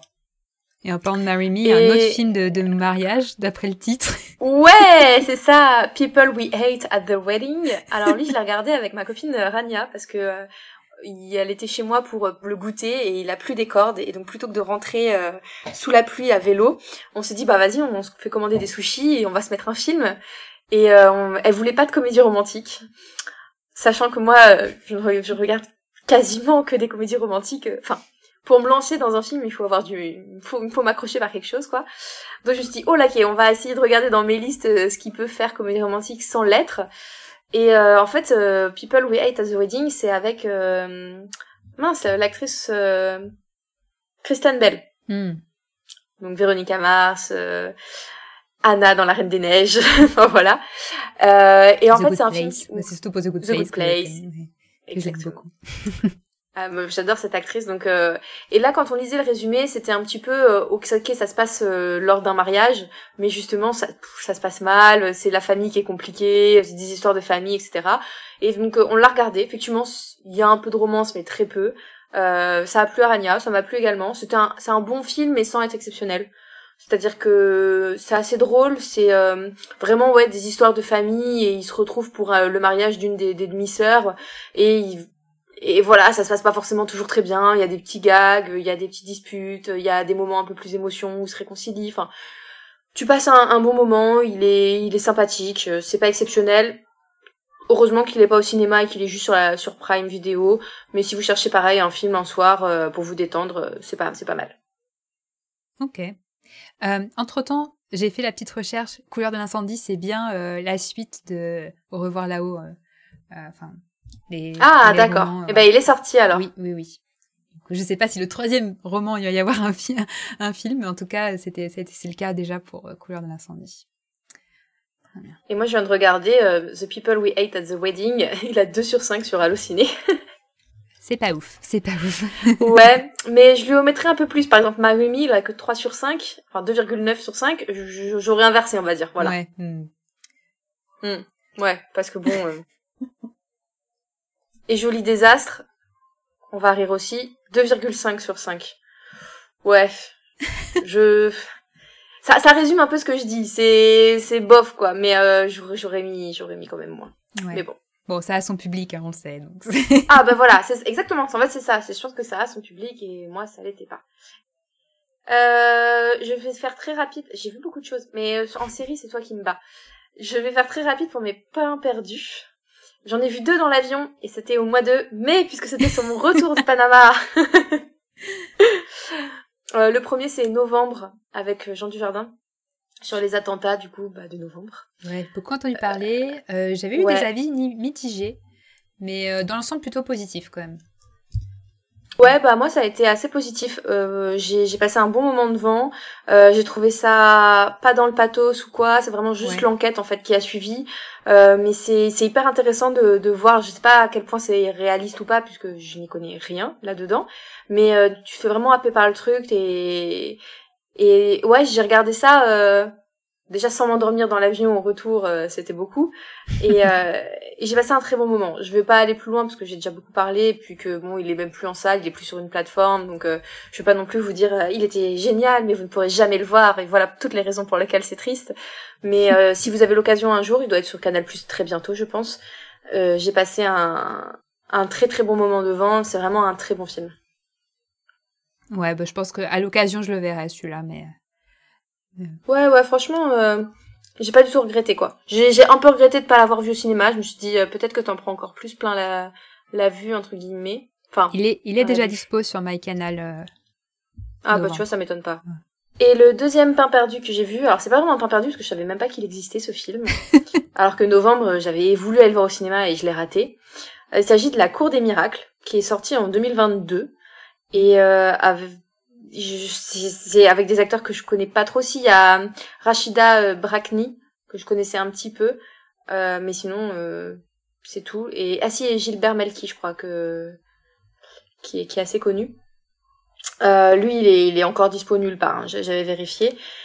C'est euh, c'est marrant parce que quand j'ai raconté le synopsis à Thibaut après l'avoir vu dans l'avion, il m'a dit euh, ah mais c'est pas le même film que et je dis en fait c'est le genre de film euh, on en a eu plein comme ça c'est un peu le- la bataille publique école publique école privée quoi. Enfin Ah ouais. si euh, on, on en a plein de ce genre mais ça marche. Donc en gros c'est une école primaire en Seine-Saint-Denis qui est menacée par euh, l'arrivée d'un nouvel établissement euh, bobo écolo etc et en fait euh, il y a des petites magouilles auprès de la mairie pour que ceux qui habitent dans tel quartier, au lieu d'aller dans l'ancienne école primaire de Seine-Saint-Denis qui a peu d'argent et qui est un peu délabrée et voilà, et euh, aillent dans dans la nouvelle école. Et donc euh, la directrice, avec toute son équipe de de de enfin de j'allais dire de profs, d'enseignants, euh, ils vont essayer de changer et de faire devenir cette école la première école verte de banlieue pour faire euh, attirer les, les habitants. C'est pas mal, il y a un peu de clichés mais pas tant que ça. Euh, tu te prends au jeu, j'ai passé un bon moment mais c'est pas non plus le film de l'année quoi. Voilà, c'était euh, si pareil il est dispo sur une plateforme, n'hésitez pas à le regarder. Euh, mais mais je regrette pas de pas l'avoir vu au cinéma du tout. Hmm. Après, ce que j'ai bien aimé, et ce qui, ce qui m'a fait beaucoup rire, c'est que dedans, il y a le chanteur, je pense pas que ce soit ta cam, toi, mais Diziz, Diziz La Peste. Et en fait, il joue son propre rôle entre guillemets puisque euh, il en, dans le milieu du film, euh, ils disent ah mais t'étais rappeur, c'était son ancienne vie et tout. Et donc voilà, ce petit clin d'œil parce que moi j'aime bien ce, ce, chanteur, donc euh, ça m'a fait rire. Mais mais voilà, ça reste ça tape aussi un peu sur les contractuels parce que voilà ils ont ils ont pas de prof donc ils, ils, embauchent avec des entretiens enfin un peu comme on n'arrête pas de m'en parler donc il y a quand même des petits trucs qui m'ont un peu déplu d'un point de vue de prof mais, mais c'est plutôt réussi dans l'ensemble. Très bien. Je, pareil, je pense, j'avais peut-être vu passer le film, mais je, ça m'avait ah, pas jamais. marqué. Euh. C'est marrant. Donc c'est tout entre guillemets pour nos films. On a déjà déjà pas mal. Ouais, on a moins de séries. Oui, on a moins de séries, euh, donc effectivement, on va passer, euh, on va passer là-dessus. Donc, euh, sur Netflix, j'ai regardé une série sur les conseils de mes parents parce que je l'avais pas du tout capté sa sortie. C'est La Diplomate. Je sais pas si tu l'as vu passer. Moi, je je l'ai vu passer, c'est dans ma liste. Avant que mes parents m'en parlent, je l'avais pas vu passer. Mais... Donc la diplomate, donc effectivement première série, première saison. alors déjà, je rassure euh, tout le monde, la deuxième saison est déjà euh, commandée et en production, je crois. Et heureusement, parce que la fin... Et ça, je, je, je, je spoil pas, mais ça finit sur un énorme cliffhanger. Et du coup, comme c'est une série Netflix, j'ai eu un peu un moment de panique, genre, parce qu'on va vraiment avoir la suite. et du coup, euh, du coup, oui, oui, c'est bon. Euh, donc, de quoi ça parle, La Diplomate? Euh, Donc, ça se passe de nos jours. C'est une, une, série politique très, très réaliste dans, en fait, je sais pas quand est-ce qu'ils l'ont produite cette série, mais c'est assez impressionnant parce que ça parle de de la situation de politique internationale, mais hyper hyper actuelle quoi. Enfin, ça ah parle de de la guerre en Ukraine, de la relation avec la Russie, euh, de choses euh, vraiment, euh, enfin de l'évacuation des des Américains de d'Afghanistan, enfin vraiment de trucs, euh, euh, enfin un peu plus actuels quoi. Enfin et mais c'est une fiction puisqu'en fait tous les personnages principaux, même si le contexte est réel. Euh, les, personnages sont tous fictifs. Et en fait, on suit euh, donc une diplomate, Kate, qui, euh, qui euh, vient d'être nommée ambassadrice des États-Unis en Angleterre, au Royaume-Uni. Et en fait, elle arrive, elle, elle, elle était, à la base, était plutôt spécialiste de la diplomatie au Proche-Orient, et elle se retrouve, elle se retrouve c'est pas c'est pas enfin voilà normalement euh, le poste d'ambassadrice des États-Unis c'est un truc un petit peu euh, prestigieux etc et elle elle est pas du tout dans les codes euh, traditionnels de la de la de la diplomatie, euh, euh, voilà, un peu prout-prout, euh, tout dans les apparences. Elle, est très directe, hésite pas. Elle, elle est très marrante. Enfin, vraiment, il y a, y a c'est quand même malgré le contexte un peu lourd, c'est pas du tout lourd. C'est assez drôle comme série. Il y a, il y a de l'humour de situation. les, c'est, c'est tout dans les dialogues, mais des, des dialogues très dynamiques, très bien écrits, des personnages assez, assez haut en couleur et tout. Donc c'est et c'est à la fois très intéressant sur euh, les coulisses de la diplomatie, mais euh, parce que c'est très très très euh, renseigné et très réaliste, mais en même temps c'est drôle quoi. Enfin c'est pas du tout pesant, tu sors pas déprimé d'un épisode quoi. C'est vraiment vraiment sympa. Et donc elle débarque avec son mari qui était qui était lui aussi à un moment ambassadeur et qui a été un peu déchu parce qu'il a il était enfin il a fait des choses pas très pas très politiquement correct entre guillemets. Et, euh, et lui il est joué par euh, Clive Owen. Et euh, d'ailleurs c'est une des raisons pour lesquelles ma mère a adoré cette série parce qu'elle est fan de Clive Owen et il joue un super personnage dans dans cette série. Et donc du coup t'as à la fois la dynamique entre ce couple et puis qui est un peu un couple qui a des qui a des problèmes quoi. Et en même temps tout le contexte politique. Et et ouais franchement je la conseille à fond euh, pour tous ceux qui aiment les séries politiques déjà, parce que c'est très très bien écrit, et en même temps, euh, enfin, j'ai aimé que ça soit à la fois euh, réaliste sans être pesant, parce que c'est vrai que dès mm. qu'on parle de politique internationale, de guerre avec euh, la Russie, etc., euh, on a un peu peur que ça soit hyper lourd, et là c'est pas le cas. Donc ouais, bon très bonne première saison et j'ai vu la, la, la, fin de la saison, j'ai très très très hâte parce qu'il y a beaucoup de mystères aussi. C'est il y a beaucoup de de manigances et on découvre au fur et à mesure parce qu'on arrive en pleine crise en fait crise. J'ai pas donné le contexte, mais il y a une crise en fait qu'elle doit gérer. Euh, Bon, on sait assez rapidement, mais en gros, il y a un bateau euh, anglais qui a été euh, torpillé, enfin qui a été attaqué par un autre bateau, et on essaye de, et ils accusent en fait différents pays les uns après les autres. On ne sait pas qui est derrière tout ça. On soupçonne la Russie, mais euh, bref, et du coup, c'est, c'est, ouais, c'est très prenant dans l'intrigue en elle-même, et en même temps, le style est, est cool. Donc, ouais, bonne petit coup de cœur quand même sur cette première première saison. Ça me donne bien envie. Mais si tu dis qu'il y a une grosse attente sur la saison 2, enfin, je pense que je vais attendre euh, peu de temps avant que la saison 2 sorte. Parce que dans bah, tous les cas, je vais avoir oublié. bah oui, bon après, euh, bon, je pense que c'est bien. Je pense qu'il y a toujours, tu sais, les, les, résumés sont assez bien faits pour que pour pouvoir se remettre dedans. Mais c'est vrai que c'est. Euh, ah si, je voulais je voulais mentionner autre chose aussi dans les dans les acteurs. Il y a un acteur en fait, je l'ai pas reconnu physiquement, mais sa voix, j'étais genre mais je sais qui c'est, c'est, je l'ai vu il y a pas longtemps dans autre chose. Et en fait, c'est un acteur de Carnival Row, sauf qu'il joue un personnage qui est très grimé. Dans, enfin, il joue un, une espèce de, de c'est pas un centaure, c'est un, faune, je crois. Enfin bref, il a, il est quand même euh, très grimé. Donc c'est David Kiazi, mais il a une classe monumentale déjà dans euh, dans Carnival Row, c'est un de mes personnages préférés. Et là, pareil, il est hyper charismatique, très sexy. Il fait le, il fait le je sais pas si c'est le ministre des Affaires étrangères anglais, mais voilà, enfin la classe british, euh, il, est il est trop cool, j'adore. donc euh, voilà. Et il y a et voilà, il y a une bonne alchimie avec l'héroïne principale, donc euh, voilà. Ça t'essaye de me faire de me faire voir. Tout à fait.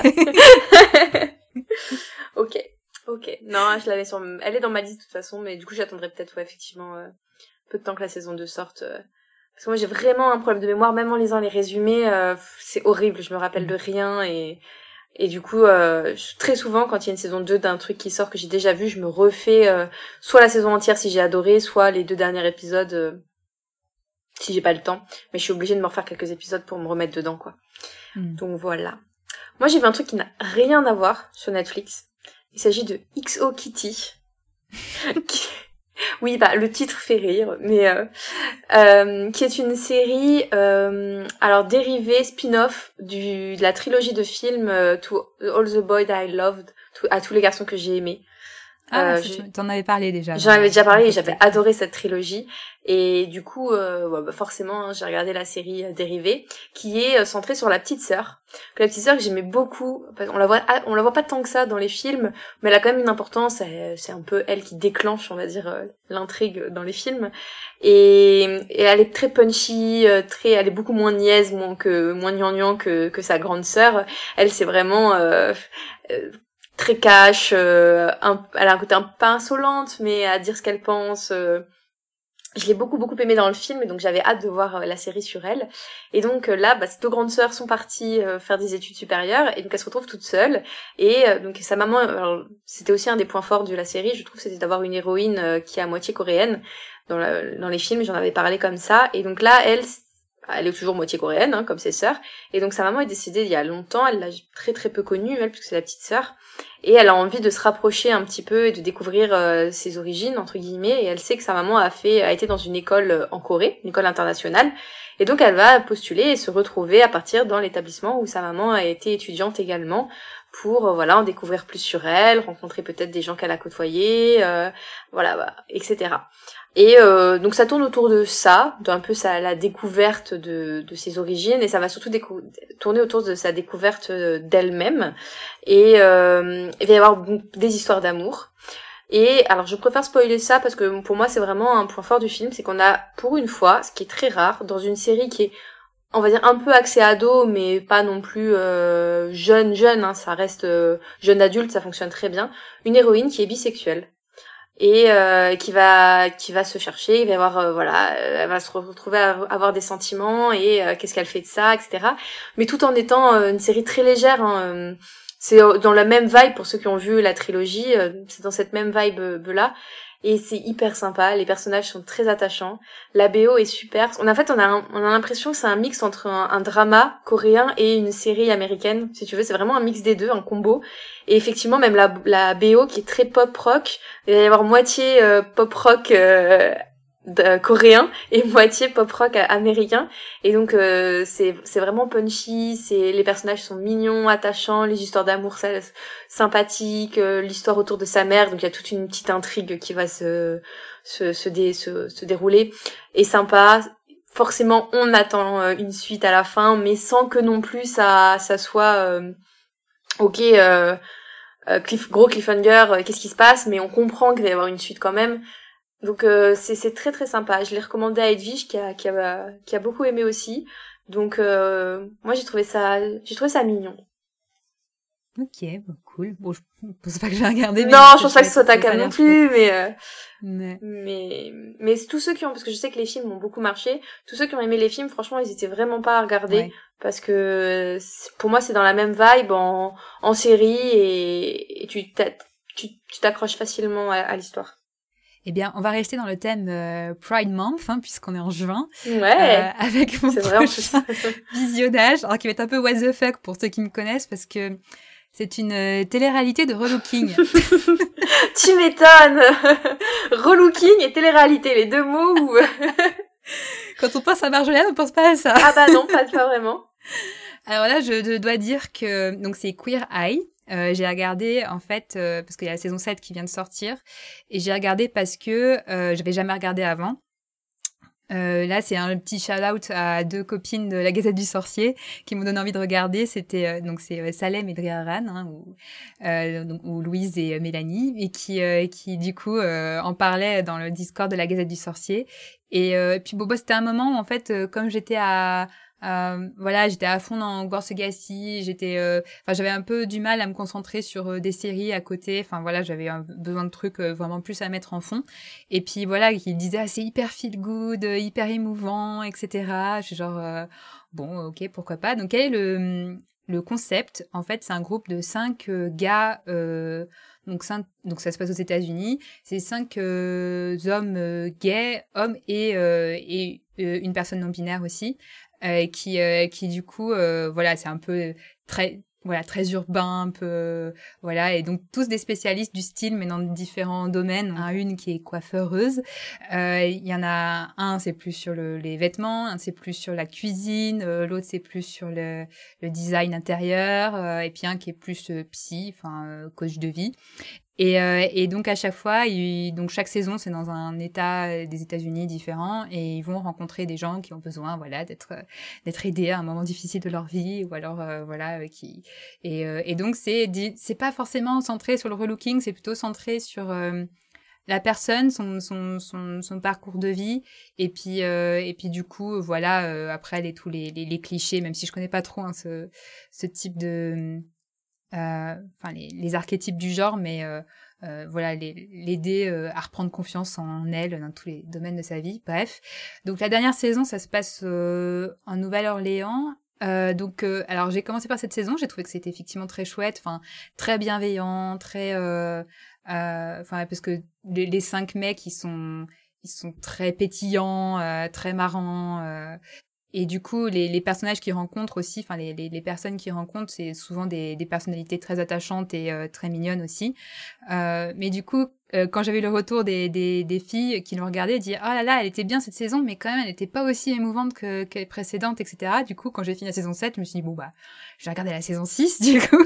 Et euh, effectivement, j'ai pas totalement fini la saison 6, mais la, saison précédente, donc qui, est, euh, qui se passe au Texas, ouais, Texas, et euh, qui se passe en plus pile au moment du, enfin juste après le Covid. Et euh, là, vraiment, il y a des, c'est plus centré. Alors, je sais pas si c'est comme ça dans toutes les saisons, mais en fait, c'est centré sur des personnalités locales qui euh, qui sont hyper engagées dans un dans un projet. Donc, en fait, c'est autant pour faire la pub de leur de leur projet. Enfin, genre, il y en a une qui a un refuge pour les animaux, il y en a un qui fait un truc avec les sans-abri, euh, une autre qui est juste c'est une une une figure voilà dans sa campagne autour de, de la danse de la danse country mais qui voilà qui est un peu une tu vois, c'est vraiment des personnes qui sont importantes dans la communauté, euh, mais qui du coup donnent un peu tout pour, enfin, et puis qui, c'est un peu récurrent dans cette saison-là, qui donnent un peu tout pour le la communauté et qui du coup, euh, bah voilà, s'oublient un peu. Donc voilà, c'est très centré, plus développement personnel, on va dire que que relooking, mais c'est très émouvant, c'est très mignon. Euh, donc euh, donc voilà, Queer Eye, c'est c'est chou pour même quand on n'aime pas forcément. Bon, après, il reste quand même les clichés de la télé-réalité où ils en ouais, bah, toujours beaucoup, mais mais c'est c'est très bienveillant quoi. Donc euh, rien que pour ça, euh, je, je le conseille si on a envie d'un petit peu de de de feel good, de, de quelques quelques petites larmes parce que c'est rare qu'un épisode fasse pas pleurer, mais ça, ça, fait partie du jeu des, des, des télé-réalités de relooking, j'imagine, mais voilà. ok, je je t'avoue je sais pas, c'est pas enfin c'est pas forcément le j'ai plus, plus en plus de mal avec la télé-réalité, je regarde de moins en moins. Euh, mais euh, pourquoi pas? Mais en fait les trucs de relooking c'est pas trop ma cam de base je préférerais euh, télé-réalité de c'est la première fois que je regarde un peu mais... Après, euh, voilà, je le regarde, mais sans être en général, je sais oui, tu fais tout à la fois, euh, faisant la vaisselle, ouais, bien sûr. faisant la mm. cuisine et tout, mais mais bon, je me suis quand même bien fait prendre euh, au, au, jeu, puis j'aime bien le ce focus en même temps de faire la pub pour pour des pour des, des trucs enfin enfin enfin genre le dernier que j'ai regardé c'est en même temps la pub pour euh, euh, bah, la, la nana c'est elle, a, elle a monté sa pâtisserie euh, au moment du Covid et bref et du coup ça, ils lui font la pub aussi tu vois c'est ouais, ils font la pub pour des gens qui ont l'air qui ont l'air de faire des trucs cool quoi. Ouais c'est cool ça. c'est sympa. Sur Disney Plus il y a que toi j'ai rien vu sur Disney Plus en série c'est fou. Il y a ah j'ai j'ai mis dans ma liste euh, un autre drama japonais, mais je me suis dit si j'ai autant, euh, si c'est autant spécial que euh, Yakuza Lover, j'ai pas encore lancé, mais peut-être le mois prochain. Mais toi, par contre, t'as vu deux, deux contenus. Oui, alors déjà un contenu bah, que j'avais déjà vu quand on a enregistré le dernier épisode, mais je l'ai gardé pour euh, pour ce mois-ci parce que j'avais trop parlé de Star Wars déjà, donc euh, voilà c'est encore du Star Wars puisque jusqu'à jusqu'à récemment je ça fait plusieurs mois que j'en regardais que du Star Wars sur Disney+. Donc j'ai regardé euh, Vision volume 2. Alors pour ceux qui se souviennent pas, c'est quoi le concept de Vision? C'est puisqu'on avait une première saison, on savait pas trop si ça allait en faire d'autres euh. L'année dernière. Euh, en fait, c'est euh, Star Wars qui commande des des courts-métrages à plein de studios d'animation différents. Donc la première saison, c'était que des studios d'animation japonais. Là, cette fois-ci, c'est mondial. Hein. Tout, c'est, enfin, tous les épisodes sont faits par des, des studios de pays différents. Et, euh, et donc, il, il c'est pas canon. Donc, en fait, il laisse complètement carte blanche au, au studio pour réinterpréter, euh, pour créer une histoire euh, dans l'univers Star Wars, euh, mais, mais sans avoir forcément à respecter euh, absolument euh, le canon, les codes, etc. Et donc, ça donne des résultats bah, très originaux. J'avais bien aimé le volume 1, alors pas tous, mais il y en avait que j'avais préféré à d'autres. Mais là, pour le coup, le volume 2, à part peut-être un épisode que j'ai aimé sans plus, tous les autres, je les ai adorés. J'ai trouvé que c'était vraiment génial. Il y avait chacun vraiment dans des styles très différents, contrairement au premier où bah, tout était japonais, donc même s'il y avait des mm. styles d'animation différents, il y avait quand même ce fil conducteur de la culture japonaise. Là, euh, voilà, il y a un studio euh, sud-américain, je sais plus de quel pays, mais voilà, il y a un studio indien, euh, il y a un studio français, un studio irlandais, il y a un studio coréen. Enfin, c'est vraiment tout est tout est vraiment très euh, euh, espagnol aussi, magnifique, euh, magnifique court métrage aussi. toutes les histoires sont très très émouvantes, j'ai trouvé. beaucoup assez sombres, hein, ça, parle quand même souvent, bah voilà, du côté obscur, etc. je crois qu'il y a des Jedi, enfin que c'est un lien avec la Force dans tous les épisodes, c'est assez uni dans les dans les thématiques que ça aborde, mais de plein de façons différentes. Euh, J'attendais beaucoup celui de Cartoon Saloon, qui est un de mes studios d'animation euh, favoris, qui a fait notamment euh, euh, Brendan et le secret de Kells, ou plus récemment euh, le, le Peuple Loup, euh, que j'avais ouais, parlé. adoré, j'en avais parlé, ouais. Et donc, euh, comme je m'y attendais, euh, j'ai adoré le leur. Il est hyper sombre. Je m'attendais pas que ce soit aussi sombre, mais mais il est génial. Enfin, je trouve ça impressionnant dans des dans des courts métrages de moins d'un quart d'heure souvent de, de toucher aussi, enfin que ça m'ait touché aussi profondément, quoi. Enfin, franchement, je je le conseille à fond. alors, je conseille pas de tout enchaîner parce que comme c'est des histoires très différentes à chaque fois, je trouve que c'est bien de regarder un ou deux et puis et puis de mais pas de les binger quoi parce que je trouve que chacun mérite quand même de, mm. de se plonger dans le truc et puis bah même si c'est que 15 minutes euh, bah c'est une histoire complète donc ça met d'un univers complet donc ça ça mérite d'être euh, digéré entre guillemets ouais. Euh, mais non franchement énorme réussite pour moi voilà c'est ça fait partie de mes contenus Star Wars favoris de l'année c'est clair euh, donc euh, donc ouais je, je, conseille à fond pour les amateurs d'animation, pour les fans de Star Wars et pour les curieux qui euh, se demandent, euh, qui veulent tester. Quoi. Enfin, c'est c'est cool. Puis il n'y a pas d'ordre, hein. vous pouvez piocher, vous regardez les vignettes, vous dites ah tiens ça ça a l'air mignon ou ça ça a l'air sympa, je vais regarder et puis euh, voilà c'est c'est à tester. Ouais, moi j'ai toujours pas regardé parce que c'est enfin j'ai toujours du mal avec les trucs comme ça qui se suivent pas, des épisodes un peu indépendants sur une petite histoire. En fait, comme ben, j'en parlais, et puis c'est marrant parce que Cédric relevait sur le Discord en disant que lui c'était l'inverse. J'ai du mal à démarrer un truc nouveau. Donc euh, quand c'est que des épisodes comme ça qui n'ont rien à voir euh, et qui durent que 15 minutes, j'ai vraiment beaucoup beaucoup de mal, faut que je me force. Euh, donc j'ai toujours pas vu la saison 1 et je pense que je regarderai forcément un jour, hein, mais euh, mais voilà, pas, pas tout de suite. Il y en a un des studios Hardman aussi de, qui, sont derrière Wallace et Gromit. D'accord. Notamment. Voilà, qui est très mignon. Là, c'est celui qui fait le plus, euh, pas jeunesse, mais ouais, un peu jeunesse quand même. Et il est, il est très chou. C'est Je suis ta mère, il s'appelle. D'accord. Écoute, je regarderai les vignettes et je verrai lesquelles, lesquelles je regarde. Et autre série, alors enfin j'ai regardé autre chose que du, du Star Wars sur Disney+. Euh, alors c'est une série dont j'avais beaucoup entendu parler, que j'avais j'avais jamais encore pris le temps de regarder, c'est Only Murders in the Building. Je sais pas si tu l'as vu toi celle-là. Alors j'ai vu la saison 1, et quand la saison 2 est sortie, je me suis dit mince, j'ai tout oublié de la saison 1, il faut que je me la refasse. Je n'ai pas eu le temps, et donc je n'ai pas regardé la saison 2. Ouais, parce que d'ailleurs, bah, du coup, j'ai enchaîné la saison 1 et 2, et euh, c'est pas mal en fait de les enchaîner parce qu'elles sont très très liées, euh, même si c'est deux, euh, deux, deux histoires différentes. Euh, ça s'enchaîne directement avec la saison 2 euh, et il y a quand même pas mal de références à la saison 1 dans la saison 2. Euh, donc le pitch pour ceux qui n'en ont jamais entendu parler, euh, on est dans un on est à New York dans un grand immeuble de haut standing voilà euh, et, euh, et, en fait, il y a trois habitants de cet immeuble qui se qui ont rien à voir. Enfin, il y a un, un vieux acteur, euh, voilà, qui a eu un grand succès dans une série, qui depuis euh, fait plus trop grand chose.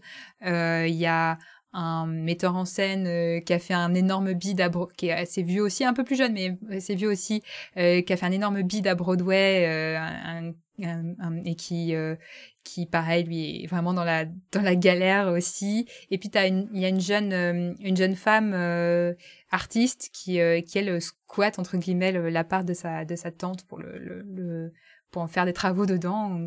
Mais bon elle ne fait pas partie de ce milieu là et en fait, les trois sont fans de podcasts true crime, podcasts d'enquête, voilà. Et ils se retrouvent, voilà, ils se lient entre guillemets à travers leur goût de, de, de ces podcasts au moment où un meurtre se passe dans leur dans leur immeuble. Et du coup voilà fans de, de podcasts d'enquête euh, sur des meurtres etc ils décident de mener eux-mêmes l'enquête et l'enquête et de créer en parallèle leur leur podcast. Euh, donc c'est j'ai beaucoup beaucoup aimé. Euh, j'ai trouvé que l'ambiance était était très euh, très marrante. Enfin, j'ai explosé de rire vraiment à plusieurs à plusieurs moments. C'est un, humour qui marche vraiment bien sur moi. Un humour un peu absurde, un peu. Euh, c'est pas l'humour anglais parce que c'est une série américaine. Non, ouais, mais... ça fait un peu penser à un humour anglais. Ouais, je me demande s'il n'y a pas Steven Moffat d'ailleurs dans le euh, qui est derrière entre autres. Euh, euh, faudra que je vérifie, mais euh, mais ouais, dans dans, dans l'écriture, ça m'étonnerait pas qu'il qu'il soit euh, non, c'est c'est c'est pas lui. Mais bref, hein, je trouve que ça avait un peu euh, cette ambiance, euh, ouais, de un peu absurde à l'anglaise en fait. Mm. Et euh, et les c'est des des énigmes à tiroir, donc à chaque fois il y a il y a des choses, des rebondissements. C'est c'est toujours c'est très très très rythmé. Et ouais. Et la saison 1 et la saison 2 sont toutes les deux aussi bonnes. J'ai même je sais pas si j'ai préféré la saison 2, mais les enjeux de la saison 2 sont quand même hyper intéressants aussi. Donc euh, ça fait vraiment un beau tout en fait ces deux saisons. Ils teasent une saison 3 à la, à la fin qui, qui, est, qui est annoncée, euh, je sais plus quand est-ce qu'elle sort, mais euh, bientôt je crois. Elle va arriver. Ouais. mais c'est un peu, bah, c'est comme la fin de la saison 1, quoi. En fait, la saison 1 enchaîne sur la saison 2, la saison 2. Mais il y a plus une, coupure, je pense. Euh. Moi, je suis contente d'avoir fini après les deux saisons et d'attendre la saison 3 parce que j'ai pas non plus, euh, euh, voilà. Alors que là, sur, je trouve que la saison 1 et 2, ça fait vraiment un, un, un tout, quoi. Donc, euh, donc ouais, très, très chouette casting. Ils sont tous très, très fun. Et je, je conseille pour, pour les amateurs de, de d'enquête à mystère, etc. et d'humour aussi euh, un peu absurde. Ah non, je suis d'accord, j'ai beaucoup beaucoup beaucoup aimé et il faut vraiment que je que je me refasse un et deux d'affilée. Mais euh, mais c'était c'était très stylé. Ouais. Et le, la musique est très cool, le générique est super. Ouais. Je savais même pas que ça existait au départ. Euh, ce qui m'avait surpris dans la dans cette série, c'est que je savais pas que ça existait des podcasts true, true crime comme ça. Ah, Ouais, en France, c'est moins, c'est euh, moins, à la mode. Mais vraiment, c'est un énorme euh, truc aux États-Unis. Euh, c'est fou. C'est moi, j'en ai jamais trop. Enfin, j'en ai, j'ai dû en écouter un ou. mais mais c'est ouais, c'est un style un peu particulier et c'est vrai que c'est assez prenant en général. Mais mais là, oui, c'est mais c'est vraiment il y a un gros grosse hype autour de de ce type de podcast aux États-Unis depuis depuis pas mal d'années maintenant. Mais d'accord. J'essaierai d'en trouver. Et il nous reste deux séries sur Prime. Ouais. Euh... Toi, regardé une, ça me fait faire une petite pause. ouais, alors c'est pas vraiment vraiment une série en fait. Euh, c'est en fait c'est un peu comme une télé-réalité au final, mais enfin c'est particulier. Je vais, vous expliquer le concept. Il s'agit de Celebrity Hunting que j'avais vu passer sur Prime plusieurs fois, mais ça me tentait pas trop. Je crois qu'il y a deux ou trois saisons où il y en a deux et la troisième est en train d'être tournée ou vient d'être tournée. Enfin c'est quelque chose comme ça. Et c'est Nadège qui en a parlé sur le Discord en disant qu'elle avait vu et qu'elle avait bien aimé. Donc je dis bon, je vais regarder. J'ai regardé le casting. La saison 2 me parlait plus parce que y a, j'ai un péché mignon. Je, kiffe le youtubeur euh, Michou. Je regarde pas ses vidéos hein, parce que c'est pas du tout ma, c'est pas du tout mon délire. Je suis pas le public visé et que pas du tout. Mais euh, je, je, l'avais vu dans Danse avec les stars et je le trouve vraiment chou. En fait, je le trouve hyper mimes ce, ce gamin. Enfin, gamin si, il doit avoir 20 ans. Je sais même pas quel âge il a, mais bon, bref. Et, euh, et, et, je le trouve vraiment mignon et du coup, je me suis dit, bon, euh, je vais je vais voir euh, ce que ça donne. Et en fait, Celebrity Hunting, c'est donc euh, un binôme qui doit... Ah, se... Celebrity Hunted. Hunted? Ah mince J'avais même pas compris le titre. donc, en gros... Donc c'est un binôme, donc il y a cinq binômes et ils doivent tous euh, se cacher et euh, pendant ce temps une équipe euh, de professionnels va les traquer en utilisant tous les moyens possibles comme la police, donc c'est-à-dire les caméras de surveillance dans la rue, des GPS s'il y a peu besoin, leur téléphone, les mises mises à l'écoute des téléphones de leurs amis, etc. Et ils vont avoir avec un petit budget, je crois que c'est 100 euros par jour, un truc comme ça, ils vont devoir se, se cacher, récupérer des indices pour retrouver le lieu d'exfiltration, là où ils vont réussir à se faire filtrer euh, avant qu'on les chope ou pas. Euh, et donc voilà, et donc dans cette saison, si je me trompe pas, j'aurais dû me le noter, donc il y avait Michou et son copain Inoxtag, donc les deux youtubeurs, il y avait Jennifer, la chanteuse, et le l'humoriste, qui sont ensemble, euh, en binôme. Euh, Michou Inoxtag, Jennifer Jarry, il y a également le binôme McFly Carlito, et il y a les humoristes et acteurs qui sont en couple, Fadili Kamara et Hakim Jemili. Donc euh, ce, ce, ce, casting me tentait bien. Je me suis dit allez on va regarder. Et, euh, et en fait euh, tu te prends au jeu. Je, je faisais ça en, regardant autre chose, hein. enfin en faisant autre chose. Je regardais en faisant autre chose, mais tu te prends quand même au jeu. T'essayes de, tu, tu, tu te dis ah, comment ils vont se faire, euh, est-ce qu'ils vont réussir ou pas, comment ils vont se faire euh, choper, comment, enfin quand tu prends le métro, ah bah oui il y a des caméras là, etc. Et puis au bout d'un moment tu te dis mais en fait c'est un peu illégal de, de, de de regarder les caméras du métro, euh, de mettre sur écoute euh, leurs potes, etc. C'est même totalement illégal. Donc ils nous font genre euh, rien n'est rien n'est planifié, rien n'est programmé. Tu les laisses se débrouiller et, et eux, comme ce sont des anciens flics, etc. Ils ont euh, ils ont accès à tout. Mais en fait, c'est impossible. Et, et, du coup, tu te dis, tu te fais vraiment prendre pour des jambons quand même. Donc tu passes un bon moment, mais il y a quand même une partie de toi où tu lèves les yeux au ciel à plein de moments en te disant Ouais, soyez plus honnête parce que parce que parce que c'est c'est c'est pas fou quoi du coup. mais euh, mais à côté de ça, ouais, c'est je je regarderai pas en faisant rien d'autre. Tu vois, là effectivement, je corrige des copies, etc.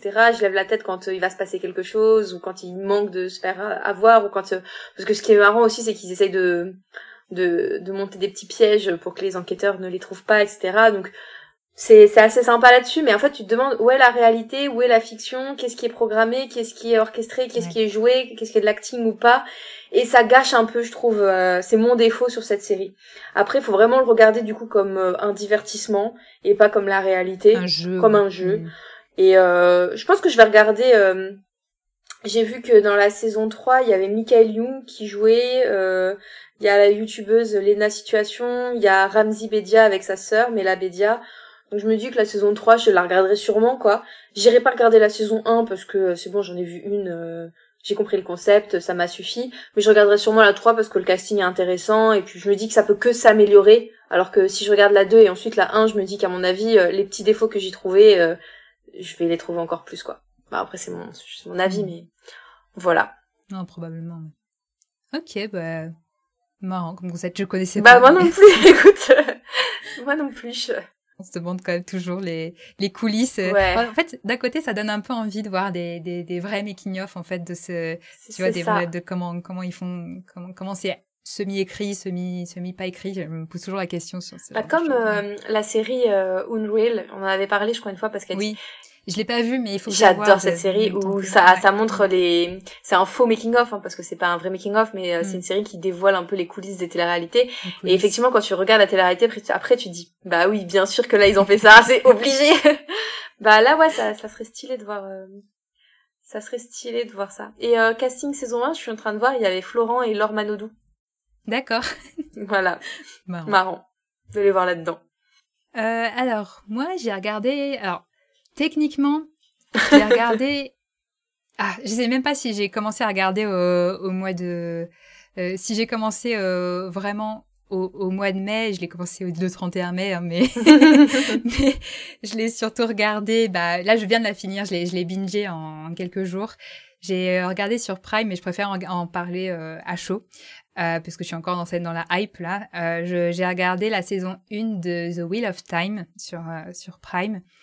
Euh, donc série de fantasy, donc évidemment j'en avais énormément entendu parler quand elle est sortie parce que c'est une adaptation donc d'une saga littéraire de Robert Jordan euh, qui est une saga culte, hein, qui est une saga gigantesque hein, de 14 tomes, comme ah ça, oui.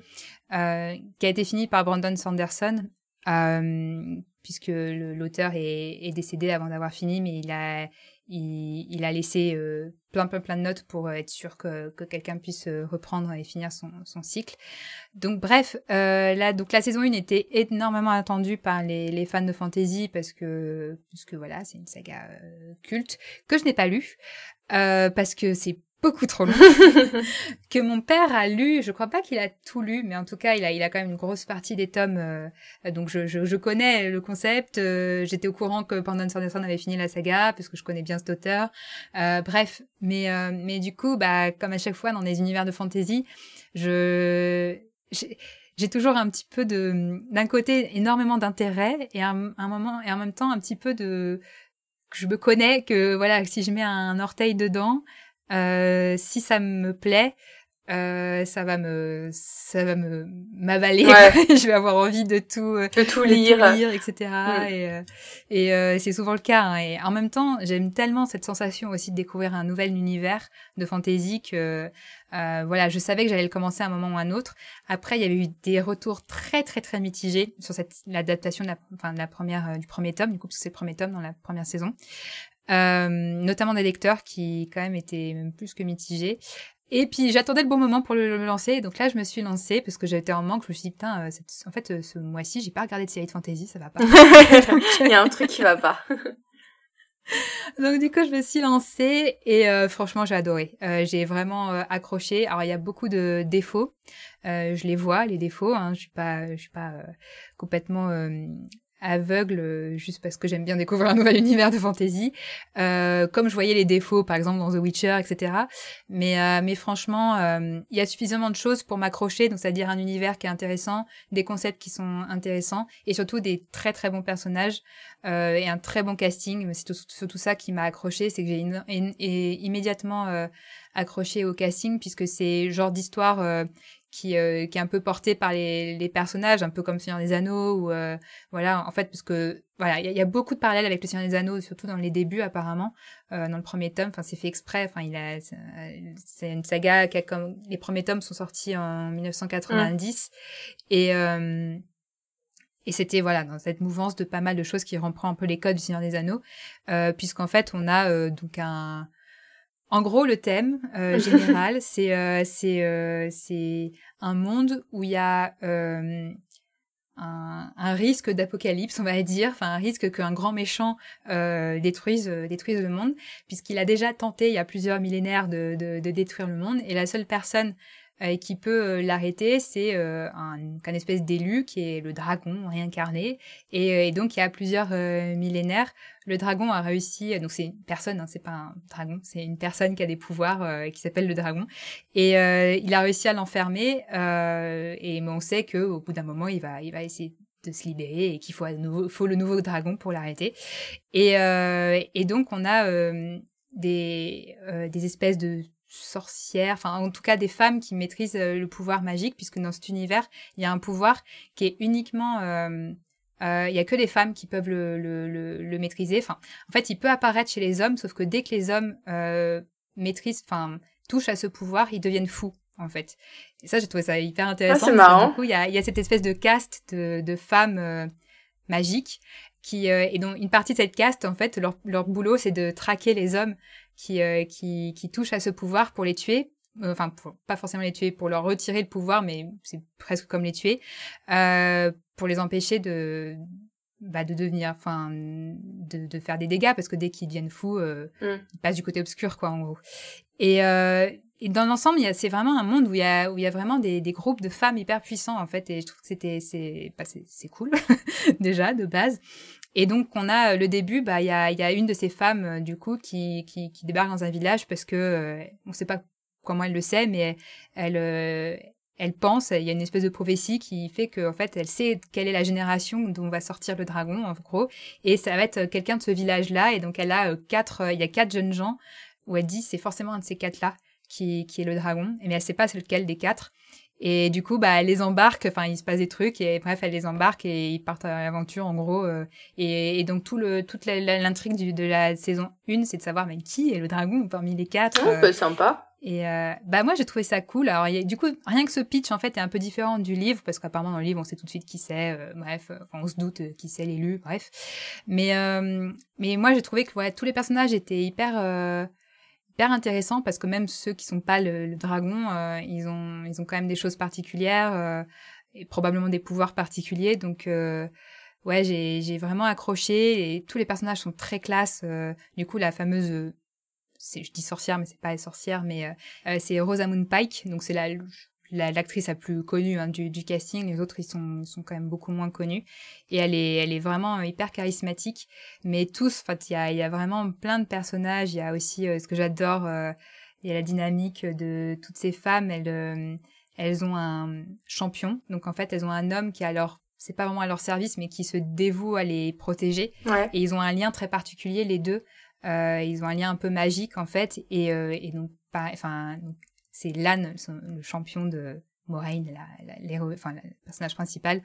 Et euh, il est hyper classe. Enfin, ils sont tous classe en fait. Ils sont tous cool. Il y a des moments vraiment sympas. Après, visuellement, c'est pas toujours euh, au top du top. Il y a les le début est très très bon. La fin est très très mauvaise au niveau euh, effets spéciaux. Mais en fait, c'était une série qui a été tournée pendant la pandémie. Il y a eu un, il y a, du coup, il y a, en fait, il y a eu plein d'éléments hors, enfin que j'ai vu de making of qui euh, qui explique en fait les, les, les problèmes qu'ils ont eu et qui se voient un peu à l'écran. Euh, donc une fin euh, un peu bâclée visuellement. un gros problème aussi qui m'a un peu brisé le cœur quand on s'y est rendu compte parce qu'en fait il y a un épisode où il y a je spoil un tout petit peu mais sans en restant vague, il y a un personnage qui disparaît, enfin qui disparaît, qui un des personnages principaux qui est trop bien, enfin qui est, qui est vraiment super qui, euh, qui est séparé des autres. Et en fait, euh, je regardais en même temps à chaque épisode les, les commentaires de, de youtubeurs que j'aime bien, de fantasy, que j'avais pas regardé leurs vidéos parce que j'avais pas vu la saison. Et en fait, euh, bah, j'ai appris via ça que l'acteur est parti, en fait. Enfin, il est parti en cours de route. On ne sait pas pourquoi. Enfin, ils ont gardé ça secret. Mais euh, donc j'espère que c'est rien de grave pour lui parce qu'on n'en a aucune nouvelle de cet acteur depuis. Mais bon, euh, bref. Euh, et du coup, bah ils ont dû euh, réécrire la fin en sans lui. Enfin, alors c'est un des personnages principaux. Et il est recasté pour le, la saison 2. Mais euh, mais du coup, ça, enfin, en le sachant, je, je comprends la galère que ça a dû être de de réécrire. De faire une, fin, ouais, bah ouais, de tout changer. Voilà, donc du coup, je, je, je, je trouve pas mal d'excuses aux défauts de, de la saison 1. Ça me donne quand même envie de lire les livres. Euh, voilà, 14 tomes, c'est chaud. Mais... ah ouais, là, t'as du boulot. Hein. Mais voilà, je, en tout cas, je, suis vraiment accrochée. Maintenant, j'ai envie de tout savoir sur, sur, sur cet univers. Donc, euh, ouais, euh, The Wheel of Time, malgré les défauts, ça, c'était, je suis le public cible et ça me plaît. Voilà. Ok, très bien. Moi, je ne suis pas du tout le public cible, donc je vais passer mon tour. ouais, c'est. Il y a des histoires d'amour, mais je pense pas que ça suffise. Ouais, mais je pense que ça suffira pas. je, je, ne pense pas. Mais j'ai tellement de trucs à regarder que de toute façon, euh, faut que je, faut que je sélectionne. C'est sûr, tellement de choses, tellement de choses. Bah, le zapping en est un, en est un, une illustration. Il y avait quand même, euh, c'était quand même un zapping bien, euh, bien dense, mais, euh, mais cool. On a parlé quand même de plein de choses sympas. Ouais, et puis le mois prochain, il y a quand même pas mal de sorties ciné qui m'intéressent. Alors je sais que j'aurai pas le temps de tout voir, mais euh, déjà, euh, on a prévu une petite avant-première toutes les deux. Oui. Dans 15 jours. Tout à fait. J'ai hâte. Moi aussi. Moi aussi, moi aussi. Enfin, on va sûrement vous en parler du coup euh, dans le zapping du mois prochain, même si le film ne sort qu'en octobre. C'est une avant, avant, avant première. zapping avant première, et puis quand il sortira, on, on le rappellera. Genre. Enfin, si, si on, si on nous a plu, hein, le film, ça se trouve, il va pas nous plaire, mais. ouais, j'avoue, j'avoue. Moi, ça me tente quand même bien. Et puis souvent, quand les actes, les réalisateurs, parce que là, donc les réalisateurs seront là. Quand les réalisateurs sont là, ça donne quand même encore plus, euh, je trouve, de consistance au film, de profondeur, puisqu'il y a des, on voit des choses qu'on n'aurait pas vues, donc. Euh... Mm. J'ai, j'ai espoir. Vu les réalisateurs, vu le pitch, vu les acteurs, je me dis qu'il en faudrait quand même beaucoup pour que j'apprécie pas. Comment on tease là Ouais, sans le dire. Vous verrez dans le prochain épisode. C'est ça. Bon bah écoutez, euh, ça va être le moment de se dire au revoir et puis au mois prochain si on est toujours aussi assidus. À la prochaine. Salut.